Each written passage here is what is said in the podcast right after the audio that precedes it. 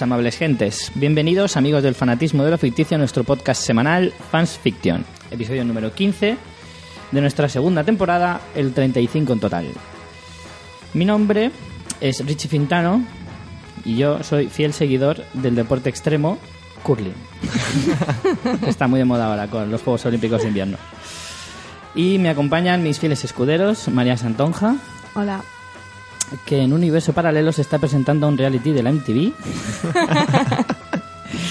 y Ángel Montenegro, Buenas. heredero, heredero de la melena de Lorenzo Lamas. Este lo tenía desde la semana pasada. Qué bonito, joder. Y esta semana no se me va a olvidar, así que antes de nada, María, cuéntalo del blog. Ay, Así, te digo, así, me, de me- primera. me has dejado como, ostras, ¿qué tengo que hacer? Nada, que tenemos una web que se llama fansfiction.es donde podéis suscribiros a nuestro podcast, ver todos los vídeos, fotos y demás chorraditas y contenido extra que ponemos de cada episodio. Y ahí tenéis las formas de contactarnos, redes sociales, etc, etc. Muy bien. Que esta semana lo he hecho antes. Fansfiction.es. Eso es. Esta semana lo hago antes del sumario porque si no, eh, se me olvida como la semana pasada. Tened en cuenta que el, el Alzheimer ataca a los 30 y como yo estoy casi casi llegando, pues está haciendo notar. Bueno, esta semana tenemos eh, unas poquitas de críticas, unas poquitas de noticias y un programa muy, muy Cargadito. Exacto. Porque os vamos a hablar de una de las uno de los canales punteros estadounidenses de, de cable, como es el Showtime. Y que es para mí uno de los mejores canales que hay ahora mismo, porque ofrece de las mejores series eh, que hay ahora mismo para, para ver actuales. Y bueno, pues sin más dilación, nos vamos a noticias breves. Mr. Quitanieves. Noticias breves para servirle, Mr. Quitanieves. Vale, y la primera noticia que tenemos para hoy eh, está, como se acercan mucho los Oscars, ha saltado la noticia. María, cuéntanos. Sí, es una noticia inaudita, es la primera vez que sucede que le han quitado una nominación a la película Alone Yet Not Alone porque, bueno, eh, tenía nominada la, la película la nominación a Mejor Canción y, bueno, el tema está en que el compositor de la parte musical, que había sido director de la, de la apartado de la academia que vota las canciones y la música, pues mandó un email a los miembros de, de esa que votan esa categoría, simplemente, o sea, tampoco diciendo demasiado, pero recordándoles que su película estaba nominada y tal. Entonces, eh, han considerado desde la academia que eso es una, una manera como de presionar Sí, de de, favoritismo. fa- de favoritismo y de amiguismo y le han quitado la nominación, que esto es lo que decíamos, nunca había pasado. Y, y bueno, pues es una, es una faena, pero no sé, me parece justo porque no me parece muy bien que vayas mandando emails. O sea, ya bastante es que los conoces, que es eso, que es una academia y que de más o menos se pueden conocer en las partes gremiales todos, para que encima estés mandando ahí correos, aunque no digas nada explícito, pero está feo. Un poco drásticos también, ¿no? Porque yo qué sé. Pero es que si no cortas este tipo de cosas por lo sano, ¿dónde pones Ya, el límite, sabes? También y bueno, verdad. al final en Mejor Canción, pues en vez de tener cinco nominaciones, tienen cuatro, no han, no han puesto a otra nominada. Ha habido otros años que también han sido cuatro o incluso tres, si no me equivoco. ¿En canción? Sí, creo que sí. No sé. Y yo quiero que gane el Let It Go de Frozen. La siguiente noticia. Pues la siguiente Eh, noticia tiene que Ángel. ver con tu amigo Matthew McConaughey. Está muy de moda. De- Después de interpretar Dallas Buyers Club, eh, Mad o El Lobo de Wall Street, o por ejemplo ahora también en, en televisión True Detective, pues el director Gus Van Sant va a contar con él como papel protagonista eh, para su nueva película que se llama Sea of Trees. Y parece ser que la película tiene que ver, hay un rollo japonés que tiene que ver mucho con el monte Fuji y es un sitio donde los japoneses se ve que hay una estadística alta de suicidio. Y bueno, pues parece ser también un personaje así como... O sea, estadística real. Sí, sí, estadística real, sí, sí. Es como el sitio favorito de los japoneses para suicidarse. Sí, señor. Y nada, pues también tiene- parece ser que tiene que ver con un, un personaje así también potente y alguna historia interesante, sí, hay el tema del suicidio. Al final me va a convencer Matthew, ¿eh? Mm. Ya, Y- ya comentaremos más adelante True Detective y qué opinión me merece su interpretación. Y el guion de la peli pues es de Chris Sparling, que es el que trabajó con Rodrigo Cortés en, en Barriet. Y bueno, también... Enterrado. Sí, enterrado. Y también aparece Ken Watanabe, el personaje también a lo mejor secundario que se encuentra en un bosque, dice la noticia, que es el actor de Origen o El Último Samurai. Ujú. A ver, a ver qué tal está McConaughey. Yo creo, creo que bien, seguramente. Bueno, si sigue la racha La que línea. estaba demostrando, bien, bien. Bueno, y la última noticia que teníamos para hoy es que la serie de Michael J. Fox, eh, de Michael J. Fox Show, eh, la ha cancelado la NBC, la cadena que la está emitiendo, eh, porque, bueno, por las razones de, de siempre, ha bajado mucho su audiencia, pero sorprende porque la, la serie estaba prevista para, para, o sea, ya habían ya habían confirmado los 22 capítulos por para la primera temporada y por lo visto quedan 7 por emitir y que no se van a ver de momento. De hecho, la cadena ha retirado directamente la Era malilla, ¿eh? pero la ha retirado de la parrilla ya directamente. Sí, pero jolín, ha estado nominada. En, en los Globos de Pero Oro ya a lo dijimos, que es premios. en plan, venga, va, te nomino, te nomino porque, joder, Sí. como estoy hoy, eh, que he comido, de verdad que mal. Que les nominan porque están actores famosos, pero ya está. Y tenemos una noticia más. Sí, que Emma Watson, la conocida mm, por Hermione. interpretar Hermione en Harry Potter, estará en la nueva peli de Amenábar junto con Ethan Hawke. La- Ethan, Ethan, pelo chorrotoso. Pelo. La peli se llama Just Jer y, y bueno, no, perdón, eh, la web Just Jer, sí, perdón, eh, dijo que habían visto a Emma Watson y a, con un misterioso hombre cenando, no sé qué, y resulta que era Amenábar que estaban hablando del papel. Me encanta cómo este tipo de webs dicen tonterías enseguida. Sí, porque además no creo que Amenábar le estuviera mirando el escote precisamente. Y bueno, además veremos a Emma Watson también en la próxima de Aronofsky, la de Noé, que ya comentamos aquí. es verdad. Película rara, ¿eh? Mira, va a hacer más películas esta chica que Daniel Radcliffe. Es, es que es más fácil eh, superar un personaje así cuando no es protagonista. Sí. Es más fácil. Y bueno, eso que no he dicho el nombre de la peli de Amenábar, se llama Regresión. Ujú. Pues hasta aquí las noticias de hoy. Así que pasamos a las críticas de lo que hemos visto esta última semana. Y venga, ¿quién quiere empezar? ¿Empiezas tú, María? Venga. Adelante. Elige la que tú quieras. Bueno, pues empiezo con Gravity, que ya la comentasteis vosotros. Fui a verla porque no quería perder la oportunidad de verla en el cine. Creo que es una peli que vale la pena ir a ver al cine y antes de que la quitaran, en Alicante solo la hacían en una sala ya. La fui a ver en 3D. Eh, bueno, tengo que decir que, discrepo con vosotros. Dijisteis que no era para tanto y yo creo que es una peli, no sé, a mí me mantuvo pegada al asiento totalmente. Creo que sí, que es verdad que a lo mejor la historia no es súper compleja, pero creo que los personajes están bien desarrollados, que empatizas con ellos, que, que te cuadra la historia de ella eh, con, lo que, con lo que te están narrando visualmente. Y, y me parece que es una peli que te transmite muy bien emociones y no sé, me gustó muchísimo. Bueno, aparte de la dirección, por supuesto, espero que sí que se lleve el Oscar Alfonso Cuarón porque me parece una auténtica pasada. O sea, quiero, estoy deseando que salga en DVD para, para verme los, los extras y ver cómo, han, cómo sí- narices han rodado eso eso, sí porque me parece una, una locura. Eso sí que tiene que ser interesante, porque yo no soy muy de ver extras, pero un making of de esa película la verdad es que tiene que ser acojonante. Pero además de la parte espectacular, que está claro que es un, un reto técnico increíble, me parece que, que incluso escenas que puedan ser más sencillas, como por ejemplo cuando ella, eh, es bastante al principio de la película, se suelta y claro, no hay gravedad, entonces está, venga a dar vueltas, venga a dar vueltas. Claro, tú no puedes tener un plano todo el rato viendo al astronauta dando vueltas y dando vueltas, porque primero que sería muy cansino y tampoco transmites nada.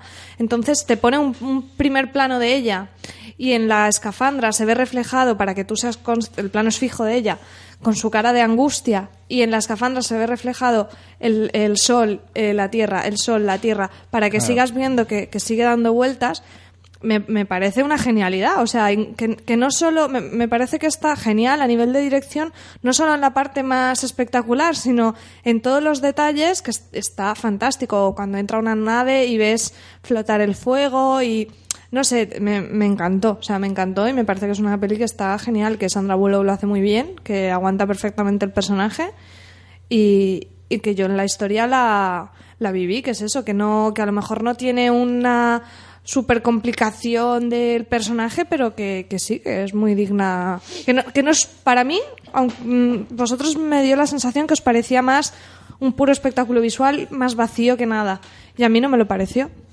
No, a mí, en mi opinión, O sea, yo ya dije en su momento que Alfonso Cuarón me parece un maestro, que no hace ninguna película eh, del montón y que, y que me parece que es un director a, a- tener en cuenta y a seguir muy, muy de cerca en los próximos años. Pero la película en concreto, a nivel visual, es espectacular y si te, y si te agarra a la, a la- a la butaca es simplemente por lo visual, pero la historia me pareció insustancial. Me pareció que te agarra, te agar- te agarras tanto a la butaca por lo que ves más que por lo que te transmite. Pero yo creo que sí que te transmite, te transmite la soledad, de, la historia de ella que tiene un, es una persona atormentada, el que esté perdida en el espacio, en sí misma, en no sé, creo que sí que transmite cosas de, la condición humana, de, eso, de lo pequeñito que te sientes cuando ves lo grande que es el mundo, pero en cambio tus problemas y tus realidades son lo que lo que es grande para ti. No sé, no, no- sé si me estoy explicando muy bien, pero yo creo que sí que tiene un, un trasfondo. Ángel, ¿tú No, es eso, se- a cada uno le llega una cosa y pues a mí cuando me senté en la butaca pues la historia no me llegó nada. Sandra Bullock no, no, me, no me la creí, el personaje de George Clooney me pareció interesante, gracioso, pero, pero sin más. Y la historia, no sé, o sea, en en ningún momento, ya lo dije, empaticé con Sandra Bullock, Sandra Bullock entonces para mí lo que es la historia no tenía ningún sentido. Entonces, esa sensación que te que está contando María, pues a mí no me llegó, básicamente. El personaje de George Clooney es como si George Clooney hubiera dejado la interpretación y se hubiera Sí, hecho astronauta. sí, O sea, parecía que George Clooney se estaba interpretando a sí mismo si se hubiera metido astronauta. Mm. Sí, yo ya lo dije, a mí me, da, está, me, da- o sea, no me tiene daba más. mucha más pena el personaje de George Clooney cuando tiene algún conflicto en la película que, por ejemplo, cuando Sandra Bullock tiene todo el conflicto fuerte de la, de la película. Entonces empaticé mucho más en cinco minutos a lo mejor con George Clooney que, que con Sandra Bullock en toda la película. Y el final me pareció bastante malo, incluso. A mí me gustó mucho. Y es lo que os digo, creo que a nivel de realización merece el Oscar porque Sí, sí. aparte de la, de la peripecia técnica, tiene detalles. Por ejemplo, hay un tercero astronauta que ni siquiera vemos la cara y es muy significativo que no le vemos la cara por lo que pasa después. Y vemos una foto y no sé, o sea, me parece que está trabajada la realización a todos los niveles de una manera brutal. Y vamos, que si la hubiera visto para cuando hicimos el resumen del año, yo sin duda la hubiera puesto como lo mejor del año. Yo este año voy a apostar en los Oscars sí o sí a que no va a ser la mismo, el mismo, la misma película, el Oscar a mejor director y a mejor película. No lo creo yo tampoco. Yo creo que se lo va a llevar mejor película El Lobo. 12 años de esclavitud Ah, sí. y el director se lo va a llevar Alfonso La Cuarón. verdad que tenemos un año interesante, interesante. ¿eh? Estoy casi convencido de que va a ser así. Está reñido. Bueno, eso. Por eso quería, no solemos repetir pelis, pero quería comentarla porque como discrepo con vosotros, pues era, era importante. Vale, la siguiente peli, si me, si me permites, eh, es Agosto, que la he visto solo yo, ¿no? Sí. No sí, yo la quiero ver, pero aún no la he podido ver. Bueno, pues se podría llamar The Meryl Streep Show perfectamente, pero, pero bueno, a ver, eh, qué duda cabe de decir de la película que lo más representativo son los actores, en especial Meryl Streep. Es verdad que el resto de- del elenco, que ojito los que salen, que sale Julia Roberts, Chris Cooper, Benedict Cumberbatch, que tiene un papel pequeñito pero bastante curioso porque hace como de tonto. Y claro, yo estaba viendo la película y estaba pensando, "Jo, qué buen actor es, que sabe hacer de muy listo y de muy tonto. y le sale igual de bien. No, la verdad que Como sí. me gustas, Benedict. Ay, Y bueno, a pesar de que Benedict. Te ha dado un tabardillo Sí. raro, pero lo apoyo. hay un poco de groupie. Eh, me parece que eso, el reparto está genial, los personajes están bastante bien, muy curiosos. Eh, bueno, la historia trata de la desaparición de, de bueno, en un matrimonio, Meryl Streep está casado con, con, con su marido, está casada con su marido. Efectivamente. A ver, a ver, cómo, a ver cómo sigue esto. contra todo pronóstico. bueno, el marido desaparece y, y, y entonces, pues, la familia, pues, bueno, desaparece, muere. Ah, vale, yo digo, hostia, que es un thriller ahí o qué. ¿no? Y entonces, pues, va un poco de los días. Mm, al principio de la película es un poco los días previos a, eh, a a ese hecho. Y luego el resto de la película es lo de después. Y cómo reacciona una Meryl Streep que está totalmente trastornada, que lleva muchos años casada, en la que su matrimonio no funcionaba eh, y que tenía muchos problemas. eh, bueno, es adicta a los calmantes, bueno, a las pastillas en general, porque se toma Pastillacas, ¿no? de todo. Mentos Y también. y entonces todo, ¿no? ves a una Meryl Streep que, que es muy adicta a las pastillas, que, que tiene un cáncer de boca, que eso lo dicen en los primeros 10 minutos, tiene un cáncer de boca y fuma sin parar. Entonces, ¿qué es el personaje este de padre de familia que dispensa pastillas por el cuello? Pues casi, casi. No, pero ves a una Meryl Streep totalmente demacrada, eh, súper súper hecha polvo, ¿vale? Y, y, bueno, la interpretación de ella, que se pasa la mitad de la película colocada, el personaje, es bestial. O sea, es totalmente bestial. Hace sombra completamente al resto, aunque los otros están correctos. En mi opinión, Julia Roberts eh, no está tan genial como a mí me la habían pintado, porque también estuvo nominada al Globo de Oro. Creo que también está nominada a los Oscars, no lo sé, a lo miro. Eh, no creo que esté tan... Es que a mí Julia Roberts me falta un puntito de Julia Roberts. Me da la sensación de que, no sé, que no ha superado todavía la etapa de, de esa actriz de, comedia romántica. Del todo. Hace muchos años que no las hace, es verdad, pero yo todavía mm, no he visto limpiar todo eso, digamos, de su carrera con películas serias. Como por ejemplo está haciendo Matthew McConaughey, o que por lo menos está empezando a hacer. Entonces no me parece una actriz para nominar este año, en mi opinión. Y en cuanto a la historia, a pesar de ser una historia bastante mm, suave, sí que está nominada Julia Roberts, lo acabo de mirar.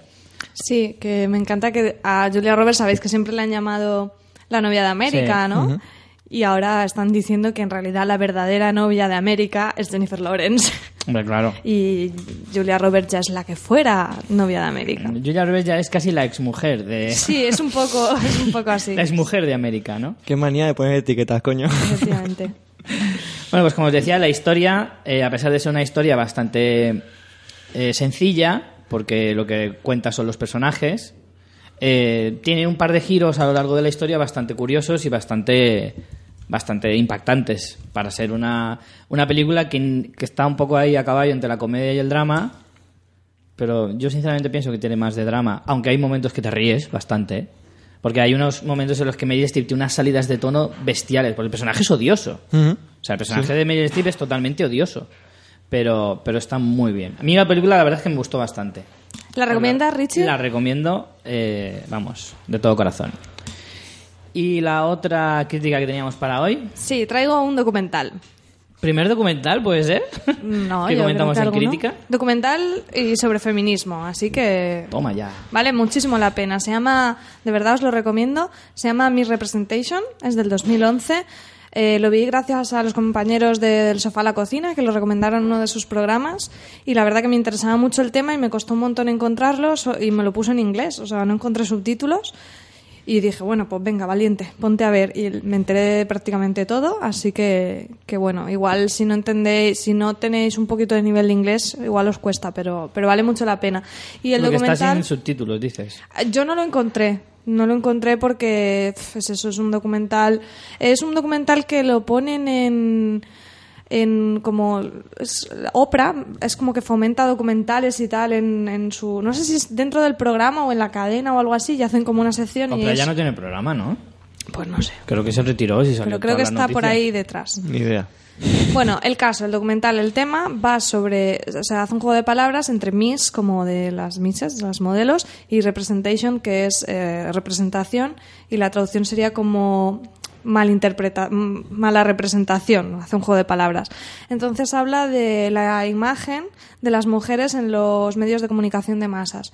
Entonces hace un análisis tanto del peso que tienen ellas eh, en, la- en los medios, en la parte organizativa, por ejemplo, cuántas mujeres están eh, controlando medios, que trabajan en medios, el, el tratamiento de las mujeres que salen en televisión, por ejemplo, en la política. Las mujeres que están en primera línea de política, además de ser pocas estadísticamente, encima el tratamiento en las noticias que hacen, pues muchas veces se centran en cómo visten, cosas así. Entonces es un documental súper interesante para ver aún cómo estamos a. cómo hay un montón de cosas aún por por mejorar en, en el cuestión de, de la igualdad de sexos, que muchas veces parece que está todo hecho y, y este documental me parece que, que no es nada sensacionalista y te retrata muy bien cómo hay muchísimas cosas para, para mejorar. La directora es una actriz que se llama Jennifer Siebel Newsom y es conocida de rostro porque es eh, ella ha trabajado Sí, no, Es de conocido rostro. Sí, porque es, es actriz, no es una actriz de primera línea, pero ha hecho muchos papeles secundarios, tipo en series, cameos de este rollo. Y además le tiene un aire a la Sara Michelle Gellar. Y de verdad, está muy bien, muy bien. Y ella. Michelle Gellar, madurita. Sí. Y, y luego también detrás del el documental, aparte de Oprah y tal, está eh, Gina Davis, porque, bueno, Gina Hombre, Davis, Gina Davis, es, un, se sabe de ella. es un símbolo en cuanto de feminismo y es una mujer súper luchadora y de hecho tiene una fundación sobre estos temas. Entonces, por ejemplo, ella sale en entrevistas hablando de la, pues, por ejemplo, de, la, de los personajes que hay en Hollywood. Es muy interesante. Hablan de los estereotipos, ¿no?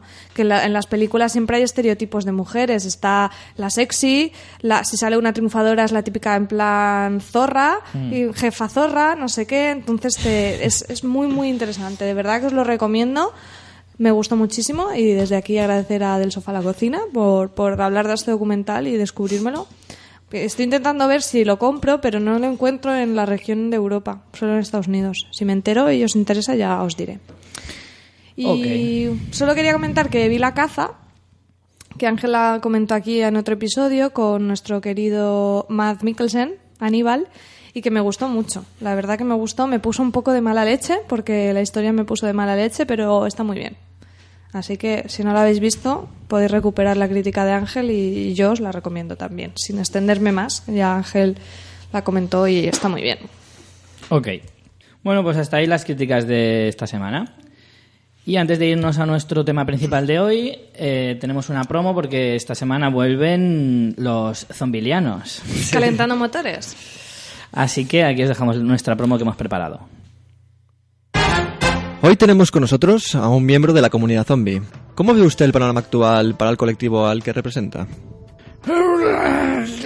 ¿Qué duda cabe que el momento de la sociedad a día de hoy nos es favorable? En gran medida por la presión que ejercen nuestros sindicatos, sobre todo en la zona de la yugular y el estómago. Una de las principales preguntas que se hace la gente es ¿cómo escogen a sus víctimas? Establecemos unas prioridades. Los primeros, los veganos. Por lo de mirar por el colesterol y los triglicéridos. The Walking Dead Tertulia Zombie, el podcast donde friqueamos sobre la serie de la AMC. Puedes escucharnos en iTunes, en iVoox y también en nuestro blog fansfiction.es.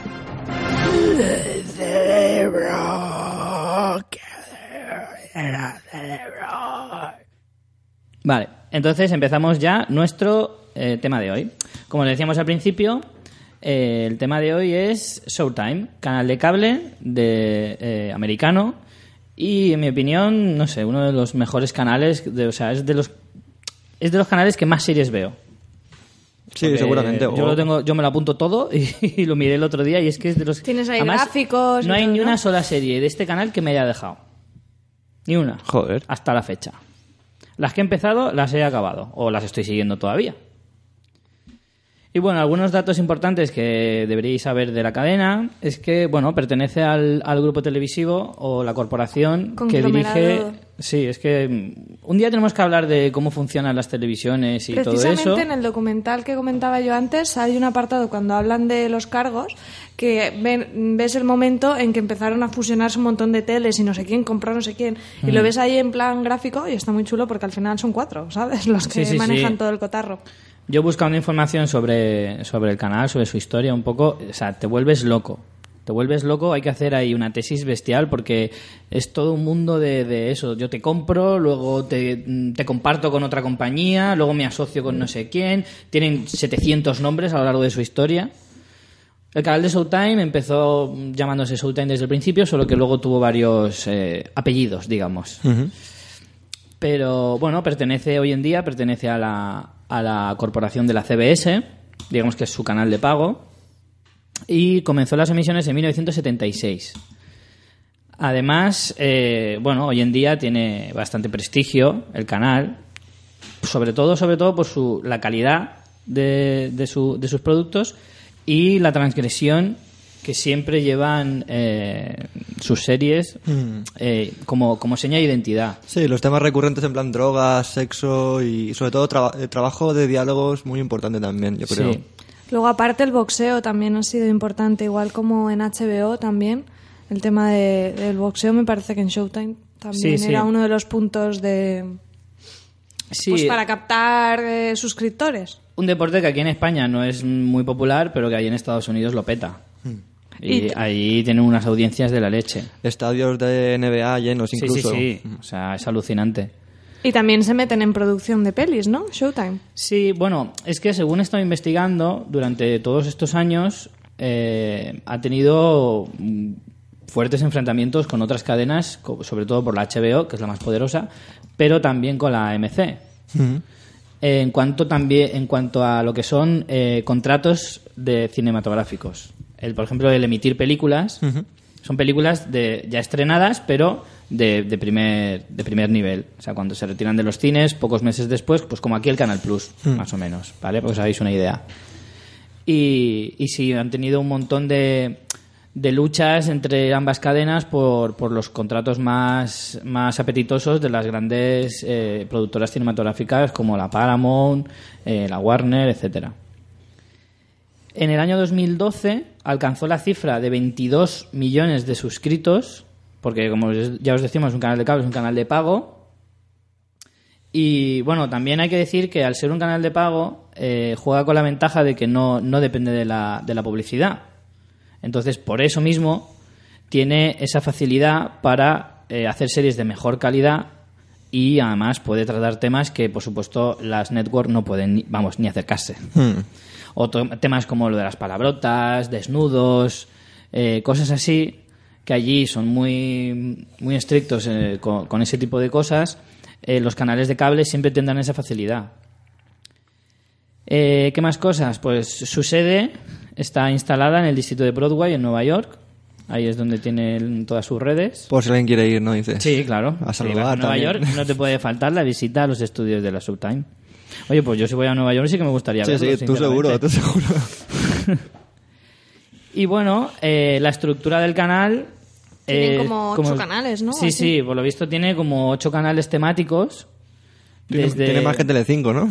Sí, bueno, funciona un poquito como... o sea, el- en España se ha adaptado un poquito ese formato. Eh, o sea, aquí la comparativa sería con Canal Plus a lo mejor, lo que pasa es que Canal Plus tiene muy pocos, muy pocos de concretos. Canal Plus tiene Canal Plus 2, que allí también hay un Showtime 2 para reemisiones y, y cosas a lo mejor de segunda fila. Canal Plus Series, Canal, Canal Plus, Plus- Liga. Sí, pero eh, en este caso Showtime se centra sobre todo, por ejemplo, tiene uno de ciencia ficción y terror, otro de, de acción, de películas de acción, aventura, eh, ese Sí, tipo que, de géneros. el Plus tienes los de deportes Exacto, y los del deportes, Plus cine que eran de y cine series. y ahora series, Y pero es nada, 2, de hace cuatro está. días. Claro. Y allí y bueno y el Plus ya tira de pues de todas las cadenas del cable en abierto, Claro, como claro. lo- como ah, como cualquier otro Por servicio me, que por contrates. eso me refiero que Canal Plus tiene eh, tiene un formato más amplio porque toca más eh, canales de, diferentes ajenos a lo que es el Canal Plus. Yo me refiero aquí a Showtime tiene ocho canales propios, todos son propios. Digamos que se parece en ese, en ese sentido se parece más a lo mejor a Telecinco porque tiene un canal de mujeres, que Showtime también lo tiene, uno de solo series. Como odioso de canal de mujeres, Canal de lo mujeres, tú. A mí reventaría. tampoco me gusta, pero no sé. es un poco- Pero ellos lo dicen así, ¿no? Sí, sí, es verdad. De hecho, el canal de Showtime se llama Showtime Women y pone exclusivo mujeres. En plan, si si tienes pene, no pongas la tele. Explotas. Bueno, aquí es lo que han intentado hacer con Divinity y Cosmopolitan dentro del canal del cable en abierto. Parece que es un poco eso, pero yo creo que cada vez menos Cosmopolitan, porque hacen un montón, por ejemplo, en Masterchef lo hacen Cosmopolitan y hacen un montón de pelis super Lo cual no deja de ser también muy machista. En plan, Masterchef, cocina, pues solo para mujeres. No, pero En ellos- plan, los hombres no saben hacer ni huevos fritos. Ellos mismos están cambiando porque, por ejemplo, la promo de Cosmopolitan era en plan el canal de mujeres que encanta a los hombres o algo así. Bueno. Y, por ejemplo, el otro día yo viendo Cosmopolitan estaban haciendo Super Salidos, gran película, por cierto. Dime tú a mí, Super Salidos, mm, que pintan un canal supuestamente para Yo estoy mujeres. esperando una película que se llame Super Salidas. Yo creo que ya está, ¿eh? no, en serio, te lo digo de verdad. No, seguro, seguro que está. Sí, sí. Ah, pues no, como no ha llegado a mis manos esa película. Y bueno, también el principal rival es, es HBO, pero en realidad ahora el panorama eh, audiovisual de la televisión de pago en Estados Unidos está cambiando un montón con la entrada de Netflix, de Hulu, que cada vez van copando más terreno y además van mucho más enfocadas a un nuevo tipo de consumo, como ya hemos comentado alguna vez, que es el, el pago por visión, bueno, no pago por visionado porque tú pagas un pack, pero puedes ver las cosas cuando quieres, pago no pago por demanda, visión por demanda. Hmm. Tienes las pelis allí y tú te las pones cuando quieres. Y eso Funciona un poco... eso les es- yo como creo que les está de haciendo pago. año. Sí. Es piratería de pago, es verdad. O sea, funciona igual que lo que estamos em- usando la mayoría de, de usuarios cuando queremos ver series americanas que España no las vas a ver ni de fly, o, tienes, o son de pago. Claro, pero es que allí tienen un catálogo tan grande que no te hace falta irte más allá a buscar nada más. Tú vas y tienes las temporadas completas, Claro. tienes un montón de pelis, un montón de documentales. Entonces eso a, las, a estas dos, a Showtime y a HBO, les está haciendo, les están comiendo un montón. De Netflix, Hulu, Amazon ahora también. Sí.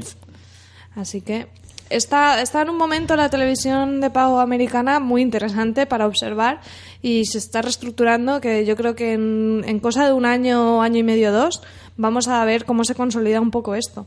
Y yo sinceramente pienso, nosotros es que a veces mm, pensamos que vivimos ajenos a, a ese tipo de cosas que en Estados Unidos, pero todo lo que se hace en Estados Unidos en lo que esa televisión se refiere, en España se copia solo unos cuantos años después. Así que no me extrañaría que esas, ese tipo de cosas se vayan mm, metiendo poco a poco en nuestra sociedad y muchas veces no nos damos ni cuenta. El problema es que llegan tarde. El tema de un, tener una, un, un Hulu un Netflix aquí en España es que llega tan tarde que el hábito de consumo ha cambiado. Entonces, ya la piratería se ha instaurado tanto que la gente no va a pagarlo, aunque tenga... No va a pagarlo. Quiero decir que ese cambio va a costar más. Sí. En fin, ese es un tema que habría que tocar un día más exhaustivamente. Pero bueno, vamos a ir directamente a. Vamos a meternos en lo que son las series eh, del canal de Showtime y hablar un poquito, pues, para que veáis un poquito cómo es la identidad de, de- de este canal americano. Sí, que se ha diferenciado mucho por las series precisamente, entonces vamos a ver un poco... Sí que es verdad que Identidad de marca, sí que comparte comparte muchas similitudes con HBO en lo que es a, a estilo, a mm, temas a tratar, que con, con las networks se nota bastante la diferencia de unas a otras. Yo creo que la diferencia a lo mejor entre esas dos grandes empresas es el ritmo de sus series. HBO tiene un ritmo mucho más pausado. Showtime tiene, normalmente los ritmos de las series son mucho más dinámicos. Y, Porque tiene otros y formatos, también, claro. Tiene otro formato. Showtime tiene muchas series que no pasan, no llegan a la media hora. Por eso te digo que incluso, incluso en el formato ya se nota que son series mucho más rápidas. Pero porque HBO ya estaba más consolidada, entonces Showtime podía innovar, podía arriesgar porque no tenía nada que perder. No, no, si no me parece mal, quiero decir que, que es una gran diferencia del formato. Para, digamos, eh, también cómo expresas tú, digamos, ese, ese producto, ¿no? Pues Es que el tema de los formatos es importante porque una, Claro. es otra gran diferencia que tiene con las networks, las, las de cable. Y es que las networks tienen que amortizar mucho sus series porque viven de la publicidad. Aparte de que eh, las networks tienen que llegar a un público mucho más amplio. Entonces, los, las de cable sí que se pueden permitir el lujo de hacer series concretas a un público más concreto porque no dependen de la dependen del dinero de, la de los suscriptores. sí, sí, sí. Entonces lo de los formatos también es importante porque se pueden concentrar más en cada capítulo, desa- desarrollarlos mucho más, incluso a nivel de guion, ya no solo de producción, eh, porque puedes hacer una serie de 12, incluso de 10 capítulos, que algunas eh, series ya se están adaptando al formato de 10 capítulos, como Juego de Tronos en una HBO, por ejemplo, y, y eso en una network es impensable, porque es que no la amortizas ni de coña. Bueno, estoy, estoy aquí documentando un poco y cuando empezó Showtime a, producir series, formatos de series propios, por ejemplo, empezó con una, con una que fue bastante exitosa. Yo no sé si aquí en España se llegó a ver, eh, que estuvo emitiéndose desde el 82 hasta el 87, que se llamaba Cuentos de Hadas. Y era como cuentos presentados por Shaylee Duval, que pasaban un montón de actores de un montón de renombre, en plan como por episodios. Cada episodio era como un cuento. Ni idea. ¿Rollo el trabajo de Robbie Williams, el señor The Fire o qué? No, no, pero a- había, había directores jugones, o sea, Coppola, Tim Burton y gente así hacían episodios de, de esta serie. Recientemente, Qué hace guay. unos pocos años, Showtime también fue la encargada de una, de una serie, es igual de lo que acabo de contar, pero que eran cuentos de terror, que era la de Master of Horror. Sí. Y, que te- y que traía, cada episodio estaba dirigido por un director de renombre del Sí, género, sí, sí, sí. como Romero, como Joe Dante, como eh, Toby, Toby Hooper, eh, no sé, un montón de los de las películas clásicas, como La Matanza de Texas, eh, películas Sí, de... o sea, en 2005. Carpenter también, directores de ese, de ese, no- de ese nivel eh, hacían, pues eso, como, como historias cortas de unos 40 minutos, creo que duraban, o por ahí, Y... Sí, primaban calidad también a cantidad. Eran pocos episodios, pero Sí, eso sí. De, de renombre. Y además eh, sigue muy en la línea de, de producciones antiguas de CBS, ¿no? De, por ejemplo, eh, Alfred Hitchcock presenta que es de este rollo de, de terror, era de CBS y La Dimensión Desconocida, también grandes series míticas son de la CBS. Entonces es como coger eso de la network y aplicarlo, pero sumándole ese nivel de, de calidad en directores y tal a Showtime, al, al cable. Bueno, pues vamos a ir hablando un poquito de las, de las series más eh, actuales del canal, ¿vale? De las de los últimos años, sobre todo. Y empezamos por eh, una que de momento está teniendo bastante éxito, aunque en su última temporada baja un poquito el nivel. Homeland, que es de María. Sí, bueno, yo Homeland la he seguido bastante fielmente. Va por su tercera temporada. La serie se estrenó en 2011 y está eh, protagonizada por, o sea, la, actriz protagonista es Claire Dance y el coprotagonista, que aunque en la tercera temporada lo hemos visto menos, es Damian Lewis. Claire Dance, no sé si es desde el principio, pero desde luego ahora ya es productora de la serie y ha sido un auténtico éxito. Eh, la primera temporada recibió muchísimas críticas positivas, eh, globos de oro y, y luego la segunda decepcionó a algunos, ha, ha ido como bajando. Pero para mí es una serie que sigue con el espíritu de 24, de intriga, Pero con más gusto. CIA. ¿eh? O sea, no más gusto, pero yo sí que veo más calidad que 24. Pues yo 24 la he visto casi, casi entera, me falta la última temporada. Y aunque es una gran serie de mucha muy buena producción, eh, yo creo que Homeland tiene una producción más exquisita. Es una serie más, más seria, por así decirlo, ¿vale?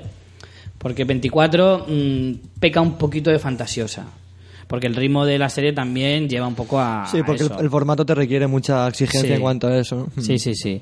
Sin embargo, esta serie yo creo que está mucho más cuidada en los detalles, sobre todo, que utiliza eh, muchos términos, muchas cosas demasiado concretas como para que te suene a ficticio. Mm. ¿Sabes? Es mucho más creíble, más realista. Sin embargo, 24 es una serie mucho más espectacular. Nivel de acción. Esta es más thriller, ¿vale? Esa es la diferencia entre las dos, en mi El guion es, bueno, es una adaptación de una, la hemos comentado ya alguna vez, de una serie israelí que se llama, a ver, lo tengo por aquí. Hatufim. Hatufim. Ah, vale, es que no, el hebreo no lo llevo muy bien. Y bueno, Es que cuando te lo dejas. eh, Es que sí, si no lo pierde. practicas, si no practicas. pierde, claro. Hace mucho que no vas a Mar Bisbal de eso. Bueno, la historia es un agente de la CIA que sospecha que un marine que han rescatado, que ha estado muchos años secuestrado por Al Qaeda, pues que en realidad es un, un agente Doble. infiltrado, ¿no? Un agente doble. Y, y bueno, como decía, la serie ha tenido, sobre todo en su primera temporada, tuvo muchísima crítica positiva. Eh, ganó en el 2012, eh, sobre su eh, primera temporada, el Globo de Oro a la mejor serie de drama. También la actriz Claire Dance. Que se la echa un poquito de menos este año en los Globos de Oro, pero yo es- creo que es por lo que, lo que he dicho antes. En su tercera temporada ha pegado un bajón que no es normal. Es que no, no tenía ni nominaciones este No, año. no, no, ninguna. Para Por la eso lo digo. De tercera. todas formas, recordar que en un capítulo, en un capítulo anterior hablamos de que uno de los guionistas principales Mm, eh, sí. murió. Falleció, sí. Luego en su segunda temporada, el segundo año, ganó otros tres Globos de Oro. En total tiene cinco.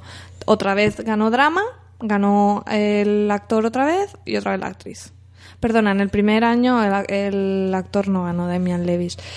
Y, y bueno, sí que coincide eh, Showtime en este en el año bueno en el año pasado ya hace dos años estamos 2014 que ganó un montón de suscriptores tampoco podemos decir aquí porque tampoco tenemos las cifras aquí y el estudio eh, sociológico tan hecho pero que sí que coincidió en, en 2012 que no sé si lo has dicho antes Sí, Richie llegó a los 22 millones de que suscriptores. ganó un montón de 2012. suscriptores y, y fue justo pues en el momento de, del inicio de estas nuevas series que bueno que han cogido como un poco el relevo de otras que han ido cancelándose y bueno así como curiosidad pues en esta tercera temporada prácticamente a Damien Lewis no lo hemos visto y es que se rumorea bueno creo que es un es Un rumor hecho bastante bien fundado. que es que no se lleva nada bien con Claire Dance entonces bueno Yo leí un artículo al respecto porque lo empecé a oír tantas veces que dije, bueno, voy a intentar investigar por qué es esto. Y leí un artículo que decía algo así como que eh, desde que Claire Dance fue madre, en los rodajes se ponía, y además era productora de la serie, eh, le cambió un poquito el carácter en cuanto a, a los días de rodaje. Entonces, ella a las 5 o a la hora que terminaran, una- era en plan, venga, venga, que me tengo que ir a mi casa con mi hijo. Hombre, y Damian Lewis... Lo cual es bastante un- lógico, no Sí, lo pero digo por como- otro lado, Damian Lewis también decía en plan que... Que, o sea, que él era mucho más en plan, pues de estar ahí tranquilamente. Estás haciendo unos gestos así como flow, flow. Sí, sí, ¿sabes? También le puse era como, oye, sí. espérate que me fume el cigarrito. Tranquilo, brother. Vive la vida, tío. Escucha Bob Marley. Era un poco en ese rollo, ¿no? Que a él le gustaba hacer bromas con el equipo, jajaja, jijiji, la otra ni jaja ni jiji. Aquí a trabajar, que me voy con mi hijo. Así, así no era la cosa. Se le ve, se le ve ahí con dos huevos a la tía. Entonces, a mí lo que me parecía curioso es que ella fuera productora y el otro no. Entonces, al, al esta, esta temporada que han estado un poquito más separados, que no hay ningún spoiler porque eso sale en- enseguida, se ve, eh, es como que me da la sensación de que llegaría Claire, mira, este me lo mandas lejos, ¿eh? que no quiero verle en toda la temporada. A mí me huele un poco a eso. Pero bueno, a mí me parece que la serie es muy, muy interesante, que engancha mucho desde el principio, porque yo tengo que decir que me la empecé a ver cuando se estaba estrenando la segunda temporada. Entonces me vi la primera con un poquito de recelo, porque no, no las tenía todas conmigo, porque a mí este tema militares, americanos... como Es que, creo que engañaba un poco el cartel, decías, ¿esto que es Navy? Y Sí. ya ¿Sabes decía, venga, hasta luego, ¿Sabes a qué me adiós. recordaba mogollón? Al Al- principio, cuando no conocía nada. A mí el cartel me recordaba la película de Mel Gibson en Los Simpsons. Con la cámara rápida subiendo la bandera, ¿sabes? Perdón. A mí dime, me dime. recordaba a esa, a esa asquerosidad que ponían en la sexta, esa de ¡Yaj! ¿Os acordáis? Sí, sí, sí. Era horrorosa, horrorosa. Entonces yo me imaginaba algo así, ¿no? Entonces yo digo, guau, paso, paso de verla. Pero claro, hablaban tan bien de ella, que tantos premios, tanta leche, y yo digo, bueno, va, a ver, por curiosidad. Y empecé a ver la primera temporada y me fue enganchando, me fue enganchando, me enganchó tanto que luego me comí la primera y la segunda, pero seguidas. También lo, quizá lo interesante de esta serie es cómo trata a lo mejor temas como la religión o el tema de, pues eso, de la gente, lo- los musulmanes y todo eso. No hay súper malos y súper buenos. Exacto. a mí Entonces eso es eso lo que más me gusta de la serie, que no es nada no es nada partidista y que Maniquea, ¿no? Y que no, porque trata muchas veces a lo mejor tú- a ti te cuentan en plan y te piensas que es una americanada, Mm. Sí, en sí, plan, buah, esto será una flipada americana, en plan todo por la patria, los, los musulmanes son la peste, el eje del mal, etcétera. Y no, que va, que va. O sea, te pinta Se comen a los niños. Sí. Te pintan igual de mal algunos que a otros, eh, justifican tanto las acciones de unos como otros como medianamente pueden. Y no sé, a mí me parece muy, muy interesante la, la serie. Yo solo, yo solo he visto las dos primeras temporadas, la tercera no, no la he visto todavía. A mí la primera me gustó bastante porque tenía mucho potencial en cuanto al argumento, que estabas ahí descubriendo lo que pasaba. Y creo que en la segunda se pierde un poco eso. Cuando empiezas a descubrir a lo mejor ciertas cosas de la serie, creo que va perdiendo y van, van añadiendo como más relaciones personales un poco vacías, incluso, a mí me parece. Pues Se va- te vas a hinchar en la tercera con la hija entonces de Brody. tercera, pues... Bueno, es que a la hija. Mira que yo no soy de pegar a los niños. Pero madre mía, la hija. A mí es que me sale una hija así. El problema con la ¿eh? Y tercera... haría campaña de condones para todos los jóvenes. ¿Sabes? En plan, no tengáis hijos como la mía, por favor. El Me problema con la tercera y con el tema de la hija y todo eso es que te empieza a meter temas que luego no llegan a ningún sitio y te quedas como Claro. diciendo, "Mm, ¿y esto? Es como que siembra cosas que no, No. recoge. Eso sí. Bueno, sigamos, porque, bueno, no sé si lo hemos dicho, vamos a centrarnos un poco en la producción más reciente de Showtime, porque Sí, nos sí. podemos remontar en los 80, hacían también digo, cosas, 90, no hemos hecho un ahí barrido rápido, bueno, nos vamos a centrar un poco a partir de los 2000, ¿no? Prácticamente. Sí, sí, sí, yo os- vamos a hablar sobre todo de series que o ahora mismo están en antena todavía o que se han terminado recientemente. ¿vale? Porque- O sea, lo más actual. No, los nostálgicos, pues ya nos dedicaremos en otro, en otro momento. Vamos a la siguiente. Vale, otra de las series que ahora lo están petando. esta- La serie he intentado dividir como una especie de. Porque claro, los géneros en este canal son muy. muy a lo loco, ¿vale? Entonces las he dividido por, por, por temáticas, por así decirlo. Entonces había metido a Homeland y a la siguiente de la que vamos a hablar, que es Ray Donovan, en thriller de serios. ¿De serios? Sí, esa es la categoría. Luego os iré diciendo las demás. Muy bien. Thriller de serios. Eh, pues la siguiente es Ray Donovan. Y bueno, es una serie que está ahora mismo bastante en boca de todos porque... ¿Es estreno de este año? De- Sí, estreno, sí, de este, Bueno, de este sí. otoño pasado. Protagonizada por Liv Schreiber y John Boyd, que es... También eso es un dato importante de las, de las series actuales, y es que muchas veces... eh, actores de renombre, algunos de Hollywood, que antes se consideraba que entrar en eh, hacer algo de televisión era como dar un paso atrás. Hoy en día yo creo que eso ya se ha perdido. Porque muchas veces consigues un pedazo de, de, de subidón a tu carrera gracias a una serie de este tipo, sin, Totalmente. sin Mm. olvidarte del cine, que no tienes por qué, puedes compaginarlo completamente, si te va bien. Sí, a nivel de prestigio está, está a la misma Sí. altura ahora mismo, casi Sí, sí, casi a la misma altura. Pues como os decía, esta serie es lo que yo creo que está consiguiendo con los dos protagonistas, que son Liv Schreider y John Boyd, como ya digo. John Boyd, que recientemente ha ganado un Globo de Oro por esta serie en, en la gala de este año, y Liv Schreider, que estaba nominado, que no lo ganó. Aunque yo tengo que decir que sinceramente me hubiera gustado más que se lo llevara Liv Schreider que John Boyd, porque el personaje de John Boyd es, es bueno, pero no sé, a lo mejor es que es muy desagradable. Pero no sé, a mí no me gusta tanto. Bueno, como decíamos, eh, acaba de terminar su primera temporada. Ya está, ya está confirmada una segunda temporada, por supuesto, porque ha sido todo un éxito. Y yo tengo que decir que empecé a ver la serie eh, justo después de que fuéramos a visitar a nuestros compañeros de fuera de series. No sé si acordaréis que Don Carlos Sí, eh, la recomendó el día que fuimos nosotros. sí que la había visto, sí. La recomendó porque llevaba vistos dos o tres capítulos y me pasó exactamente lo mismo que dijo él. Que los primeros capítulos flojea un poco, como que la ves ahí en plan, hay que darle un empujoncito a esta serie que le falta un pelín. Pero va increciendo, o sea, va mejorando según la vas viendo. Las tramas que, que, está, que ves son mejores. Bueno, contar un poquito que el argumento es el personaje de Ray Donovan, que es eh, Liv Raider, eh, se- es como una especie de mm, solucionador de problemas de los famosos. Trabaja para una empresa de representación de, de estrellas en Los Ángeles y él se encarga pues de los temas más turbios de, de la gente a la que representa su, su empresa.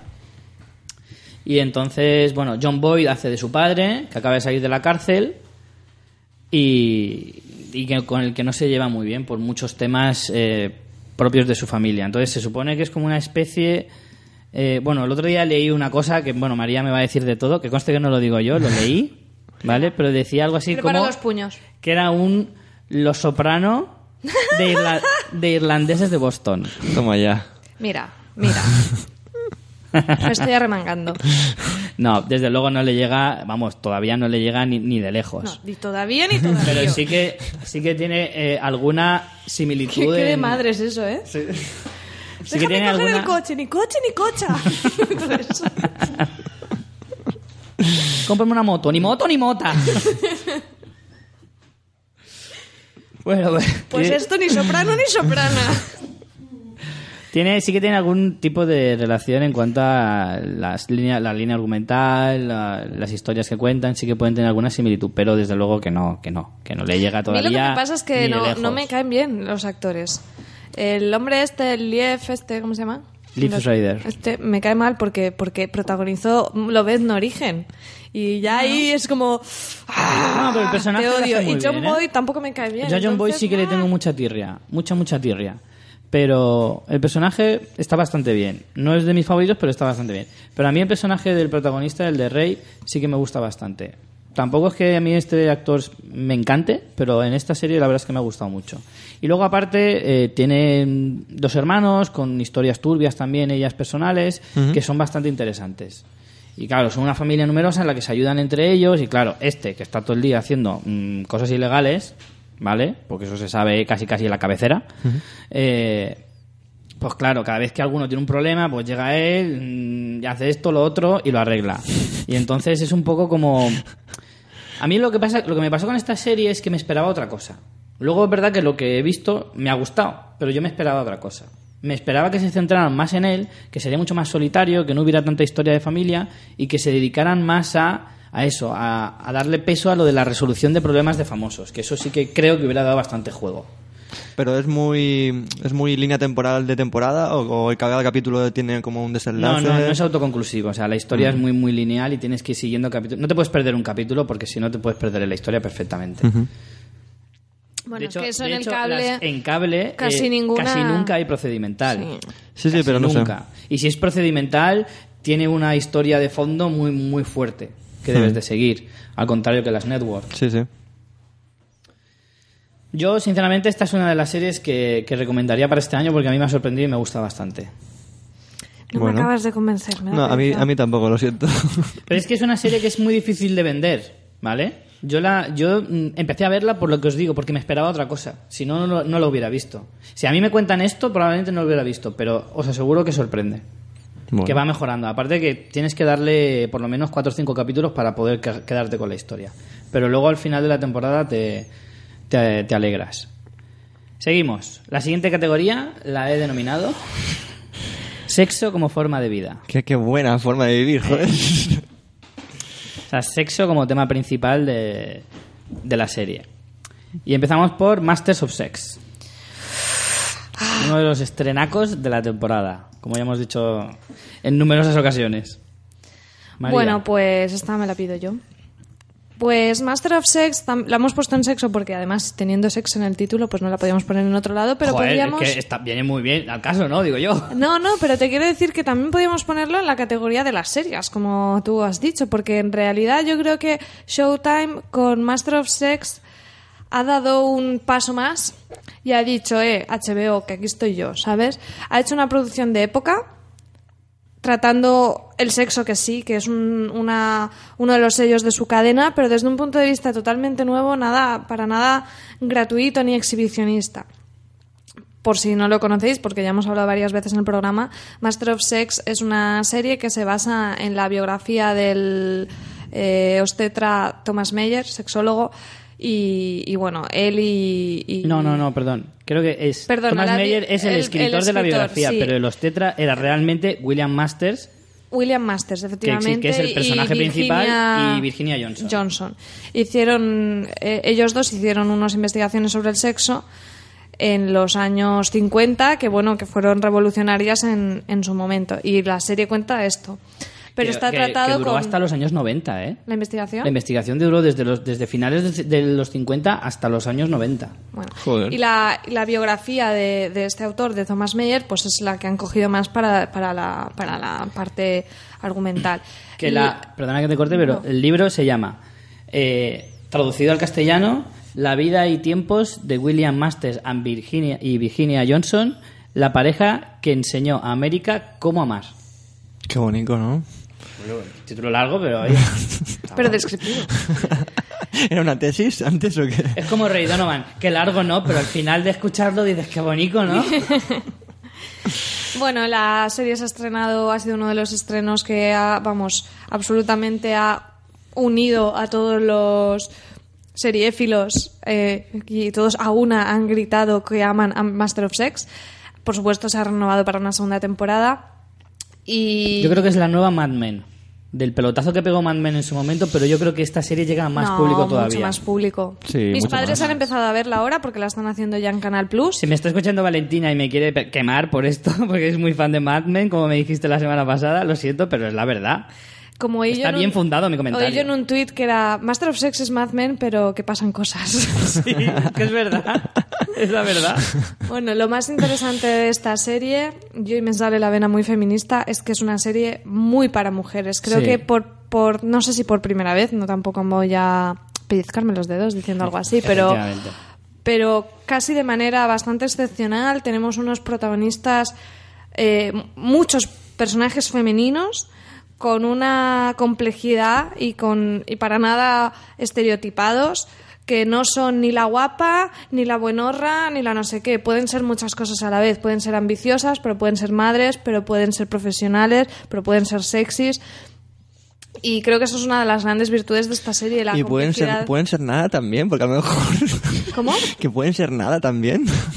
porque pueden ser de todo, pero nada pueden ser. Quiero decir, todo el mundo es como que, sí, el papel de la mujer tiene que ser todo, todo eso, No, todo, no, todo no eso, que- pero es como muy agobiante incluso para los personajes de las mujeres, ¿no? No, no, a ver, yo no digo que tengan que serlo todo. Por eso pero digo, que- por eso digo. Pero que, pero que pueden ser más de una cosa, no son personajes planos.